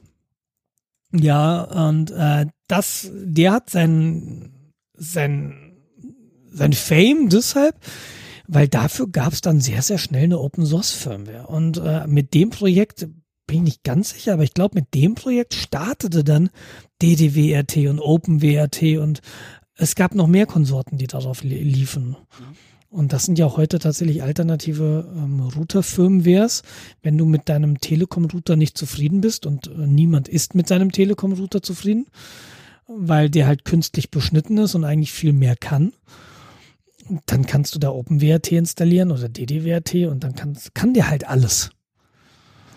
Und es ist halt Open Source und es wird von der Community gepflegt. Du bist eben nicht mehr abhängig von Linksys hat jetzt ein neues Modell und deshalb kriegt das für das alte keine Firmware-Updates mehr. Ja. Und das Schöne ist, teilweise äh, sind da Leute dran, die sehr, sehr viel Zeit investieren, den Code zu optimieren. Ja, das heißt, du kriegst entweder Performance noch raus oder die Lebenszeit der Hardware verlängert sich halt drastisch. Definitiv, genau. Also wenn du dir anguckst, vielleicht habe ich auch einfach Glück, aber der DDWRT äh, wann wurde der denn? Wurde im Dezember, das erste Modell wurde im Dezember 2002 veröffentlicht. Jetzt lass mein von 2006 sein, den ich da habe, ja. Aber das sind mal, das sind 13 Jahre, 12 Jahre. Und ich meine, das ist ja funktionierende Hardware. Ich meine, natürlich, jetzt ist er an der Grenze, wenn es jetzt da ein Geschwindigkeitsupdate gibt am Internet, dann überlegst du dir natürlich, kann der noch, will ich den jetzt mit 10 Mbit weiter betreiben auf dem Warninterface oder muss da jetzt tatsächlich langsam mal was Neues her? Ja, Aber in der IT sind zwölf Jahre eben, wow. Das ist wirklich lang, ja. Und das, der war damals auch nicht teuer. Das ist halt eines dieser Modelle, was du heute unter Plasterrouter irgendwie hast. Aber damals war ja irgendwie, waren ja die Plasterrouter auch noch eine höhere Qualität als Plasterrouter heute an Qualität haben. So das, ähm, wie, wie heißt das da? Da gibt es auch so ein Design, ähm, ne, dass die nach, nach wenigen Jahren kaputt gehen, weil sie dann auch Geplante, so gefertigt sind, dass dann auch. Ähm, Opu Opulenz. Äh, Adoleszenz oder was? genau. Naja, jedenfalls genau. Der funktioniert noch. Kann ich nur sagen, ähm, ja, alternative Firmwares sind super. Ich habe noch einen Punkt. Geplante Obsolenz heißt es. Obsolenz. Obso, okay. Obsolenz. Ähm, Obsolit. Ich habe hab mal, das ist einfach zu merken. Obsoleszenz. Ja, ja, sag ich doch. Und was gab's zu essen? Silben. ähm, äh, ich habe eine Frage. Wie organisierst du dein Wissen? Digital. Indem ich es vergesse. Okay. Ich rede von sowas wie einem Desktop-WG. Hast du sowas? Nein, wofür? Habe ich vergessen. Ähm, ich gehe schon, oder vielmehr dieser Gedanke, den habe ich schon relativ lange. Was ich halt mache, ist, ich schreibe mir tatsächlich so ein paar Dinge auf. Das reicht von, wie habe ich Folgendes konfiguriert. Ähm, in meinem Desktop-Wiki stehen tatsächlich auch Passwörter, mhm. weil mein Desktop-Wiki nehme ich auch her, um ich per Copy und Paste so wiederkehrende Tasks. Ah, ich mache auf dem Server, ich muss Folgendes machen. Ah, das ist die Kommandozeile Copy Paste. Ähm, und dafür habe ich tatsächlich ein Desktop-Wiki dann irgendwann benutzt. Ich habe so versucht mit proprietären Software auf dem Mac gibt's da DevonThink. Das ist irgendwie so sowas wie Evernote im weiteren Sinne. Du hast irgendwie so ein Tool und da kannst du alles reinwerfen, Text und Dokumente und und hast du nicht gesehen? Und meine Angst war immer, wenn dann die Software mal stirbt, kommst du nicht mehr so wahnsinnig gut an deine Daten. Das äh, das ist ja auch bei E-Mails irgendwie so. Also ich bin ein großer Fan davon, wenn E-Mails als Dateien auf der Platte liegen oder so in Form von Mbox-Dateien, also wirklich so Standards, wo es einfach diverse Tools gibt, wie du da, wie du da durchtauchen kannst. Und ähm, bei so einem Desktop-Wiki war für mich auch immer die Anforderung, ich muss das über mehrere Computer synchronisiert bekommen. Das heißt, so Spiele mit Datenbank im Hintergrund fallen eigentlich aus. Aus mehreren Gründen. Ich will nicht unbedingt eine Datenbank auf meinem Rechner haben, die dann laufen muss, die ich dann pflegen muss. Und ich hätte gern was, was sich über Git synchronisiert. Und ich habe gesehen, auf meiner ähm, Bookmark-Seite, ich habe so eine Startseite auf dem, in meinen Browsern, die ist selbst gebaut, das ist halt stinknormales HTML, da sind so meine Bookmarks drin. Ne? Die habe ich mir da mal reingeschaut. Ah, du willst Dokumentation, hier gibt's folgende Dokumentation. Genauso habe ich einen Punkt Desktop-Wiki. Und dann Klammer auf, alt, älter. Also ich habe jetzt seit letzten Tagen irgendwie die dritte Inkarnation meines Desktops-Wikis. Die erste kann ich dir tatsächlich gar nicht mehr sagen. Ich weiß nicht mehr, was das war. Die, zwei, die zweite war ein Gollum. Sagt dir Gollum was, außer Herr der Ringe? Ähm, ist das nicht so ein IT-Magazin aus Deutschland? nee, das war CT. Äh, äh, also. Gollum? Nee, Golem. Ach so. äh, Gollum ist äh, die ist aus GitHub mal rausgefallen. Es ist ein Wiki-System von GitHub. Okay. In äh, Ruby, glaube ich, implementiert. Und da kommen wir auch zum Problem der Sache. Ruby ist ein ganz großer, stinkender Haufen AA, habe ich so das Gefühl. Wie oft ich dieses Ding neu oder neu gestartet habe oder irgendwie wieder in meinem Ruby-Environment irgendwas neu installieren musste, weil nach einem Update wieder irgendwas nicht funktionierte. Und dann hast du da einen Ruby-Prozess, der auf einem Port läuft und dann gehst du da drauf mit deinem Browser und äh, dann ist es erstmal langsam. Dann, dann rührt sich da nichts, bis dieser Ruby-Prozess mal aufgestanden ist. Und selbst dann ist schnell anders. Ah, das ist quasi ähm, das Python der Skriptentwicklung. Python ist für Skriptentwicklung, was willst du mir sagen? Na, Ruby ist, glaube ich, ein Contender zu Python tatsächlich, ja. Ja. Ist also so eine Hipster-Kacke hätte ich jetzt fast gesagt. Also viele Leute sind sehr begeistert davon. Aber ich habe mich noch nicht lang genug mit dem Ökosystem Ruby auseinandergesetzt, um diesen Euph Euphorismus zu teilen, um diese Euphorie zu teilen. Ja, geht mir so ähnlich. Deshalb ähm, es ist langsam und ähm, was nett war, du hast die Wiki-Einträge in Markdown schreiben können. Mhm. Das ging ganz gut. Und was ich aber nie geschafft habe, ist Dateien hochzuladen. Also das konnte Gollum so nicht. Du kannst mit Markdown natürlich auf irgendwelche Dateien referenzieren, irgendwelche Bilder oder so ein Kram. Aber es fehlt so dieser schöne Mechanismus, wie man das so mit einem Button, ja, ich möchte da jetzt ein Bild einfügen, hat oder so. Ähm, das Ganze wird synchronisiert gegen ein Git-Repository, das auf meinem Server läuft. Das ist wirklich schick. Da läuft äh, unter macOS hatte ich so ein System Daemon, der zum einen den Gollum-Service startet, also dieses, diesen Serverprozess, der dein Wiki ausliefert, und zum anderen äh, ist es so, dass äh, wenn du da committest, also wirklich eine Änderung machst, dann ist das ein lokaler Commit und einmal die Stunde habe ich einen Cronjob gehabt, der dann irgendwie Git Pull, Git Push gemacht hat. Mhm. Auf Remote. Das hat auch wirklich ganz gut funktioniert, wenn den Golem mal lief. Äh, Gollum, jetzt sage ich auch schon Golem. Äh, aber diese ganzen, diese ganzen Schmerzhaftigkeiten mit Ruby und ähm, ich verstehe es auch nicht so wirklich. Für mich ist Ruby eine schwarze Box, die aber eher so an den, an den Enden, an den Seiten schon so ein bisschen bräunlich schimmert. Äh, Habe ich dann überlegt, was machst du? Und auf so einem Mac läuft ja auch ein Apache eigentlich. Hm, okay. Und hm. den kannst du ja auch hernehmen. Also der ist dabei, der wird mit macOS ausgeliefert der, ich weiß nicht, ob er standardmäßig läuft, aber bei mir läuft er standardmäßig. Äh, beziehungsweise ist das, den mache ich an und dann mache ich halt noch PHP an und dann habe ich dann PHP-Environment. Und wie gesagt, Anforderung war, muss auf Dateisystem-Ebene laufen, also bitte die Pages in Files ablegen und äh, muss dann über Git bitte synchronisierbar sein. Und ich bin da jetzt gelandet bei DokuWiki. Mhm.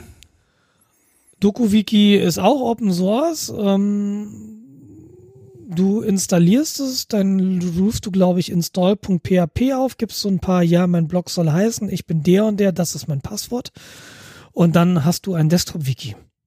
Ne, dann stimmen natürlich die Zugriffsrechte noch nicht. Da musst du erst sagen, ja, der Webserver darf lesen und schreiben, alles gut. Aber dann funktioniert dein Desktop-Wiki. Und äh, das Ding hat einen Plugin-Manager eingebaut und über diesen Plugin-Manager kannst du dann Plugins installieren. Mhm. Und da gibt es ein Plugin, das nennt sich Git Backed. Und äh, was der halt macht, das ist, sobald du auf Save drückst, macht der auch ein Git Commit und macht sogar ein Git Push. Und wenn das nicht funktioniert, ja, dann ist das zwar erstmal blöd, aber du kannst diesem Skript auch sagen, pass mal auf, du hast noch hier ist ein, ein, Wert, so alle x Minuten führst du bitte einmal, führst du bitte periodisch aus, Git Pull, Git Push. Ähm, wichtig ist ja für so ein Desktop-Wiki, du hast nicht immer Internet. Und auch dann willst du natürlich an deinem Wiki arbeiten, weil du irgendwas programmierst. Du willst entweder nachlesen, irgendwas, oder du, du fixst irgendein Problem oder du machst irgendwas und du willst da schreiben. Und dann willst du natürlich auch ähm, sicherstellen, dass das auf den anderen Computern landet. Ja, klar. Hm? Und das scheint mir auch zu funktionieren tatsächlich. Ich habe jetzt den, äh, den, den Rechner auf meiner Arbeit als auch meinen privaten großen Mac hier. Auf meinem Laptop habe ich es noch nicht installiert. Ähm, so installiert und es funktioniert tatsächlich out of the box. Ich habe jetzt ein paar Stunden in so ein Setup-Skript äh, gesteckt bei mir, dass ich ich mache ein Git, Git Clone und dann klone ich dieses private Projekt. Das findet ihr natürlich nicht auf GitHub, weil da Inhalte drinstehen, die natürlich sensitiv sind. Ähm, ich, ich klone mir das einmal von meinem lokalen Server, mache dann ein install.sh und äh, zehn Sekunden später habe ich mein Desktop-Wiki mit allen Inhalten und das synchronisiert. Und äh, das ist, bin ich gerade begeistert. Du kannst Bilder hochladen. Also ich habe jetzt tatsächlich Screenshots. Fand ich, fände ich immer total praktisch, wenn ich mal irgendwas mache. Ja, und so sieht das dann aus. Und das ging mit Gollum halt bisher nicht in meinem Fall. Und äh, deshalb meine Empfehlung, wenn ihr sowas wie habt wie ein Desktop-Wiki oder wenn ihr dieses Bedürfnis habt, einfach, ich will mal lokal irgendwas irgendwo reinschreiben. Viele machen das ja vielleicht dann in Textdateien oder tatsächlich in so proprietäre Software, Evernote oder was auch immer. Ähm, ich habe da immer so die Sorge, dann kommt dann ein Evernote und irgendwann macht Evernote Evernote dicht oder will dann Geld dafür und dann. Mhm. Mh, also blöd. ich, ich, äh, ich habe jetzt gerade überlegt, wie ich mit diesem Problem umgehe. Ich google mir das immer wieder neu zusammen. Ja. Und zwar immer wieder. Ja. Ich, ich habe kein Wiki. Mache ich tatsächlich manchmal so, aber tatsächlich gerade im Arbeitsbereich ist es so, dass ich da einfach auch ein paar Vorlagen habe. So bei uns ist, wenn ein Kunde Zugriff auf folgenden Service will, dann schickt ihm erstmal einen Fragebogen raus. Und bevor ich da in meinen E-Mails suche, weiß ich halt, ja, das ist tatsächlich, da ist dieses Ding in meinem Wiki, dann nimmst du das einfach raus. Ja, ja, also Oder, das ist Arbeit. Ich, ich rede jetzt privat. Pri privat habe ich sowas überhaupt nicht. Wie gesagt, da google ich mir die Sachen, wenn ich äh, das mal wieder brauche. Was ich da drin habe und was ich privat tatsächlich nutze, du hast recht, privat, ich habe überlegt, wo nutze ich eigentlich mein Wiki privat und bin dann den Gedanken mal durchgegangen. Kleidergrößen. Also ich habe auf einer Wiki-Seite stehen, äh, bei welchem Fahrradhersteller oder Fahrradkleidungshersteller ich welche Größe habe. Mhm. Ja, oder, oder Sportschuhhersteller. Das ist ja auch immer so, was habe ich denn, was habe ich denn für eine Größe bei Adidas? Naja, bei jedem Hersteller fallen die Schuhe unterschiedlich aus ein bisschen. Und mit Fahrradtrikots ist es nicht anders. Und wenn ich dann weiß, ah, Rafa, mh, da brauche ich für die T-Shirts M, aber für die Fahrradtrikots L, das ist sowas, was ich da reinschreibe ähm, Komponentenlisten meiner Rennräder. Also was ist eigentlich wo gerade verbaut? Äh, welcher Laufradsatz, welche Mäntel sind auf welchem Laufradsatz? Das habe ich da dann dokumentiert. Okay. Aber du hast äh, schon recht, das, das habe ich nicht täglich. Hast recht. Ich glaube, mir macht dieser Vorgang des Schreibens mehr Spaß als äh, der Vorgang des Lesens. Lass mal kurz gucken, privat. Was habe ich denn? Also Gedanken, so Migration macOS Linux. Da habe ich so eine Liste mal angelegt. Was sind denn eigentlich Alternativen für Software?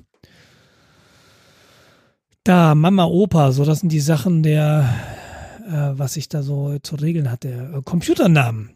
Eine Liste meiner Namen, was ist der Hintergrund der Namen meiner Computer? Und wenn ich mal wieder einen neuen Computer kaufe, sind da, gibt es da eine Liste von Namen, die ich cool finde, die aber noch nicht vergeben sind bisher. Okay, das sind Sachen, die kämen mir nicht mal in den Sinn. Mein Home Network Setup. Welche Geräte haben eigentlich welche IPs? ja.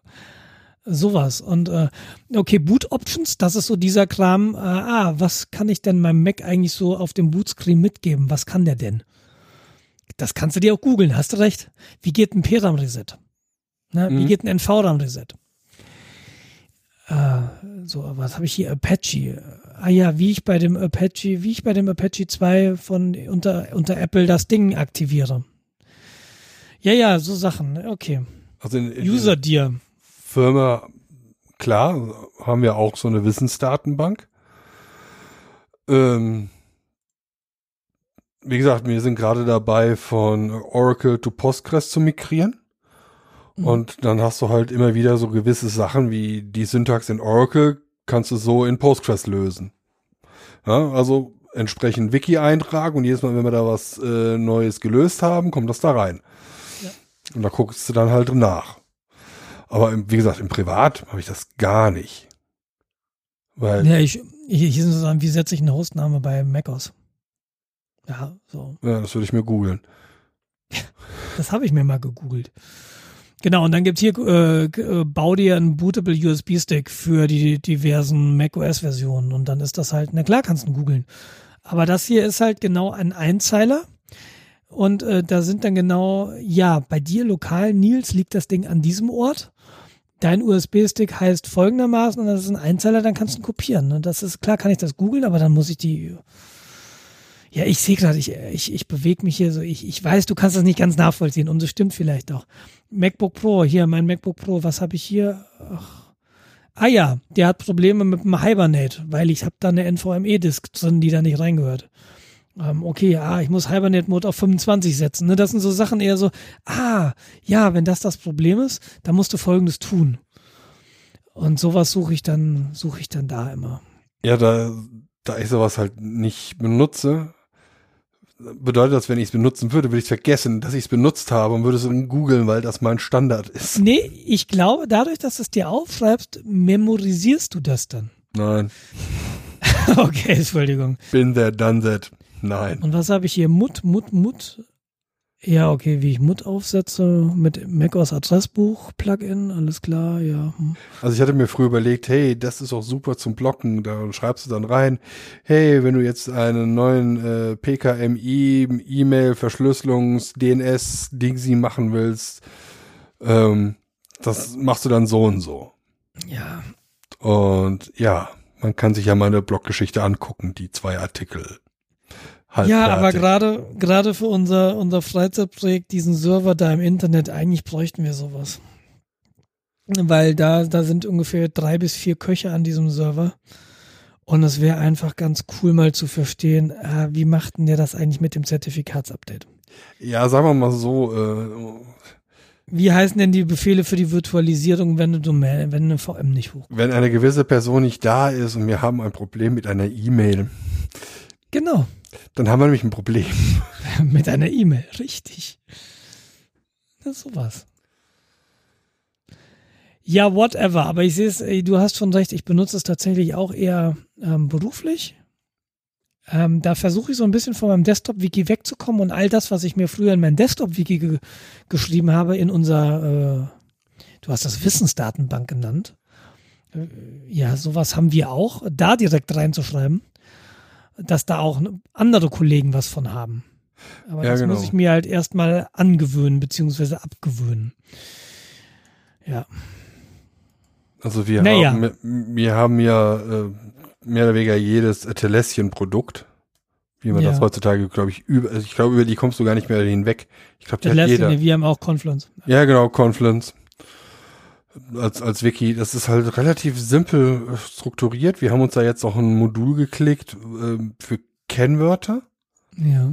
Das heißt, du kannst sagen, hey, das ist jetzt ein Kennwort und dann äh, hast du so eine rechte Verwaltung. Man kann es nicht sofort sehen. Man kann auf den Knopf drücken und es wird in Zwischenspeicher kopiert, also in Copy- und Paste-Speicher vor deinem mhm. Betriebssystem. Das mhm. heißt, äh, das heißt, wenn dir jemand über die Schulter guckt und unserem Wiki-Ding aufhast, sieht er nicht sofort das Kennwort. Mhm. Das ist schon ziemlich praktisch. Ja. Ja, ich habe so mit Confluence so ein bisschen, ich, ich finde es unübersichtlich tatsächlich. Also ich kann, ich finde mich da nicht so gut zurecht. Man also, gewöhnt sich dran. Vielleicht. Aber an dem Punkt, und ich finde es, langsam wäre das falsche Wort, es ist nicht übermäßig langsam, aber es ähm, ja, schnell ist auch was nicht anderes. durch Geschwindigkeit. Ja, genau. Ja. Ja, aber tatsächlich ist das was, womit ich jetzt auch einfach leben muss. Es ist halt da, ne? Und wir haben vorher auch T-Wiki irgendwie mal getestet. Das war halt an anderen Stellen gammelig. Äh, Ich glaube, ein, in einen sauren Apfel musste beißen. Ja. ja. Okay, also ich wollte nur sagen, äh, DokuWiki, äh, dritte äh, lokale Desktop-Wiki, äh, Inkarnation bei mir und ich bin optimistisch, sieht schick aus. Sieht nicht so hipstermäßig aus tatsächlich, wie Gollum. Also Schrift ist kleiner, der ist nicht so, wie man, was man heute so im Web hat, diese großen Schriften und dann passen fünf Worte auf dem Bildschirm, dann ist irgendwie das voll. Ist halt total gut, wenn du im Pool liegst, dann kannst du es immer noch lesen, aber ich sitze halt meistens am Schreibtisch. Oder sonst wo. Genau, ähm, ja. Yeah. Ja, vielleicht hat ja einer unserer Hörerinnen oder Hörer ähm, da auch was im Einsatz und kann mal berichten. Vielleicht. wie Würde mich jedenfalls wie es einsetzt. ja. Ich bin für sowas einfach zu undiszipliniert. Das ist leider so. Oder Ja, mein ich- Leidensdruck ist halt ja. einfach noch nicht hoch genug. Ich muss mal gucken. Also tatsächlich, ja. Ja, tatsächlich ist es für meine Fahrradkleidung und für die Fahrradgeschichten.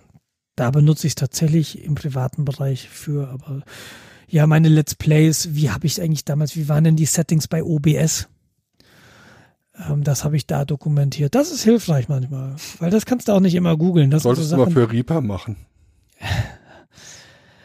Ähm, äh, ah, und ich habe hier meine Nachbarn, ne? Meine Nachbarn. Da habe ich so zehn in so einer Tabelle. Wir haben äh, Stockwerk 1 bis 10, beziehungsweise Erdgeschoss bis 10.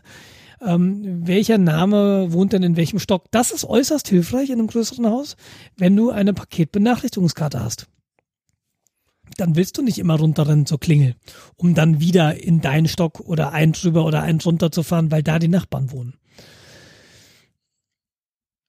Dafür hat man eine Paketstation. Ich sehe schon. Es ist jetzt eh schon spät. Genau. Also, schäbigen Nachbarn, nee, nee, nee, nee. Ja, eine Sache haben wir noch, bevor wir äh, zu Ende machen. Haben wir eine Meinung zum Brexit? Oder verschieben wir das aufs Ich- nächste Mal? Oder wollen wir verschieben und behalten? Ich, äh, ich weiß nicht, was ich davon halten soll. Ich schüttel den Kopf. Ich bin gespannt, was passiert. Ich bin echt gespannt. Ich hatte jetzt gehofft, dass wir jetzt zur jetzigen Aufnahme schon sagen können, wir haben den Brexit so oder so. Aber es zieht Ich sich weiß auch nicht, länger was ich als der. BER. Ich weiß noch nicht, was ich denn wünschen soll. Einerseits denke ich mir so, äh, auf die Politiker gemünzt, fahrt gegen die Wand. Fahrt mit 200 gegen die Wand. Ja. Aber das Problem ist ja, treffen wird's nicht die Politiker. Treffen wird's die Leute, die in Großbritannien leben. Ja, richtig. Und äh, weiß ich nicht. Auch wir, ja, das hat wirtschaftlichen Schaden, weiß ich nicht. Dem sehe ich, ja, das mag schon sein. Mein Gott, uns geht's eh gut. Das können wir uns. Oh Weil Gott, da mach ich jetzt nicht so ein paar, mehr, ein paar Aber- weniger BMWs und Mercedes nach England verkaufen. aber, ja, so aber diese Briten da drüben, das finde ich halt, meine Güte. Klar haben die sich in der Mehrheit, auch wenn sie sehr knapp war, für einen Brexit, ähm, äh, für einen Brexit gestimmt. Aber letztlich natürlich wurden sie belogen und die Populisten haben getrommelt und geklopft. Und es war ja noch so, dass nach der gewonnenen Wahl an diesem Tag sind Leute zurückgetreten und an diesem Tag war klar, dass das Geld, was sie in die EU überweisen, nicht eins zu eins im Gesundheitssystem auftauchen würde. Ja, Und, das ist äh, halt der das ist halt- Nationalismus, der da spricht. Das kann nicht funktionieren, aber naja, gut. Ja, ich weiß wirklich nicht, was ich denn wünschen soll. Ja, Ich, ich, ich, ich, ich denke mir da, ich gucke mir das an und denke mir so, Leute, das kann doch nicht wahr sein. Ganz ehrlich, ich bin dafür, dass sie aussteigen. Dann sehen wir, was sie davon haben. Vielleicht funktioniert das ja alles, wie die sich das vorgestellt haben, was ich nicht glaube. Und damit verspielen sich alle Vorteile, die sie sich vorher erspielt haben. Weil ganz ehrlich, ich würde sie nicht mehr zurücklassen, wenn sie nicht allen Bedingungen zustimmen. Wobei man auf der anderen Seite sagen kann, EU hat ihre Probleme und ich würde da auch gerne Sachen anders da handhaben wo, wollen und sehen, dass es anders da gehandhabt wird. Aber das bedeutet, dass man strenger durchgreifen muss und ähm, diese Strenge hat man anscheinend nicht. Da stimme ich mit dir überein. Nicht alles, was die EU plant und wie, was sie entscheidet, halte ich auch für sinnvoll, aber Nee, ich kann ohne Grenzübertritte reisen. Ich kann in den Ländern der EU mit Euro zahlen. Es ist irgendwie alles sehr, sehr einfach. Ich kann in Spanien telefonieren, ohne Angst zu haben, dass ich danach pleite bin. Ich, könnt, ich könnte da sogar arbeiten. Ja, Richtig. Das ist jetzt für mich nicht relevant, aber ich könnte es. Und das ist einfach ein wahnsinniger Freiheitsgrad. Und ähm, ich weiß nicht, wenn du das Angebot bekommst, irgendwie Südtirol äh, ein Jahr. Ja. Warum nicht, ne? Ja, warum nicht? Stimmt. Also im Moment noch nicht relevant, sagen wir so. Ähm, und gut, lass ich, ich finde ja, lass die Nationalisten das mal lernen, dass, äh, dass das vielleicht nicht so eine gute Idee ist. Aber ich würde halt gern, dass dann diejenigen, die wirklich diese Scheiße zu verantworten haben, auch dann auch wirklich leiden. Und das sind ja immer die, die eigentlich am wenigsten leiden, weil die sitzen auf, auf Geldkoffern und äh, die trifft es am wenigsten und die sind abgesichert. Ja, die, die haben ja ihre Schäfchen schon alle ins Trockene gebracht. Genau. Oder ins irisch-grüne. Und ähm, ja. Ich möchte vor der Brexit-Debatte, bevor wir jetzt hier irgendwie weiterreden und ähm, möchte ich den aktuellsten Vrind-Podcast empfehlen, äh, Folge 928, der Brexit und die britische Politik. Den habe ich heute Morgen tatsächlich gehört auf dem Fahrrad.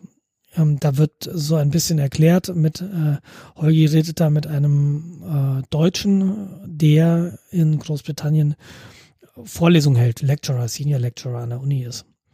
In dem Bereich, ich glaube, Recht und Politik, grob, ich weiß es nicht ganz genau. Ähm, aber der erklärt mal, wie die Situation da eigentlich gerade ist, weil für mich ist das komplett unverständlich. Die, die, die, legen zum vierten, fünften Mal den Vertrag im Unterhaus vor und wieder wird er abgeschmettert und äh, dann sämtliche Alternativen werden aber auch abgeschmettert. Da ja, geht es überhaupt nicht, gar nicht. Ja, ja, das wollen wir nicht, das wollen wir nicht, das wollen wir nicht. Wir wissen nicht, was wir wollen, aber ja. das wollen wir auch nicht. Ja, und äh, der, die EU hat ja auch schon gesagt, so wir wissen jetzt, was das britische Parlament nicht will, wir wissen aber noch nicht, was sie wollen. Und ich glaube, die Deadline ist ja tatsächlich 11. Äh, April. Ja, sowas, genau. Ähm, und es, wenn äh, Großbritannien sich auf den jetzt ausgehandelten, von Theresa May ausgehandelten Vertrag mit der EU einigt, dann ist es, glaube ich, irgendwann bis in Mai sogar noch äh, das Datum schiebbar nach hinten. Ist aber auch nicht lang.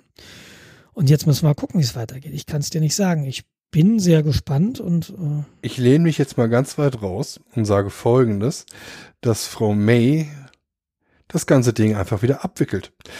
Die sagt, okay, funktioniert Rücktritt nicht. vom Rücktritt meinst du? Wir treten vom Rücktritt zurück. Das kann ich mir bei der May nicht vorstellen. Die Option ist, ist ist fast ihre letzte Option. Das oder den äh, nee, harten Brexit. Weil Brexit vom Brexit ist ja als Alternative auch abgelehnt worden. Ja, das Wie gesagt, ist aber egal, die braucht keine Mehrheit. Das kann sie ganz alleine machen. Das ist ein Verwaltungsakt, mehr ist es nicht. Da braucht sie keine Mehrheit, äh, also so hatte ich das jetzt gelesen. Ich mag sein, mag sein. Ähm, hört euch mal den Vrind und hör du dir auch mal den Vrind-Podcast an. Dann muss ich Holgi wieder abonnieren. Nö, den kannst du einfach so hören. Ja, stimmt. Einfach die einzige Folge da, eine Folge drunter laden. Äh, fand ich sehr, fand ich einen sehr interessanten Podcast. Hat mir jetzt nicht komplett die Augen geöffnet, aber ich habe doch so ein bisschen was gelernt. Aber ich bin jetzt nicht schlauer. Also ich, aber da geht's uns allen so. Also es weiß ja keiner, was kommt. Und ich finde das einen kompletten Wahnsinn, und auch wenn jetzt äh, Großbritannien vom Rücktritt zurücktritt, also der Ruf ist komplett kaputt. Und auf Großbritannien verlässt sich in Zukunft vermutlich niemand mehr so wirklich. Nee. Also die haben den Schaden jetzt bereits. Also ich, ich sage ja, Großbritannien ist wie Google. Die machen einfach irgendwelche Dinge dicht und dann. Mal gucken, ob es äh, ob's Google länger geben wird als Großbritannien. Ja, also ja gut. Google Britannien. Döde, Google Britannia. Naja, okay. Wer weiß. Vielleicht gespannt. macht ja Großbritannien ein Plus-Netzwerk auf und dann sind alle wieder happy. Ja. Das Lustige ist, ist, ich weiß von diversen Veranstaltungen, die äh, im Januar, äh, Januar, Mitte des Jahres so in, in, in London und so stattfinden. Wenn wirklich ein harter Brexit ist, das wird so ein Chaos. Das wird so ein Chaos. Ja, es wird äh, ganz, ich, ich habe mir auch schon überlegt, bestellst du bei Rafa nochmal Klamotten jetzt, bevor die irgendwie dann ähm, der Brexit zuschlägt? Ach, ich weiß es nicht. Nee, ich mach's nicht. Ich weiß es nicht. Ach, ist das kompliziert. Hm. Ja, wir werden es hoffentlich sehen. Ich hoffe, die Welt wird dadurch nicht untergehen. Untergehen wird die Welt nicht, da bin ich ziemlich sicher. Ich bin gerne in England gewesen, auch wenn äh, das noch mehr Stress war als ein Umzug. Aber es war ein Du hast Stress. es mal gesehen. Richtig. Damals. Und ich finde Schottland immer noch geil. Aber das ist ja nicht England. Mit diesen weisen Worten würde ich sagen, wir haben schon über eineinhalb Stunden. Wir, aufgrund von Müdigkeit, Genau. Würde ich dir sagen, alles Gute. wünsche ich dir auch. Bis die Tage. Bis die Tage. Schön, dass ihr zugehört habt. Vielen Dank dafür. Danke für eure Ohren. Tschüss. Bis dann.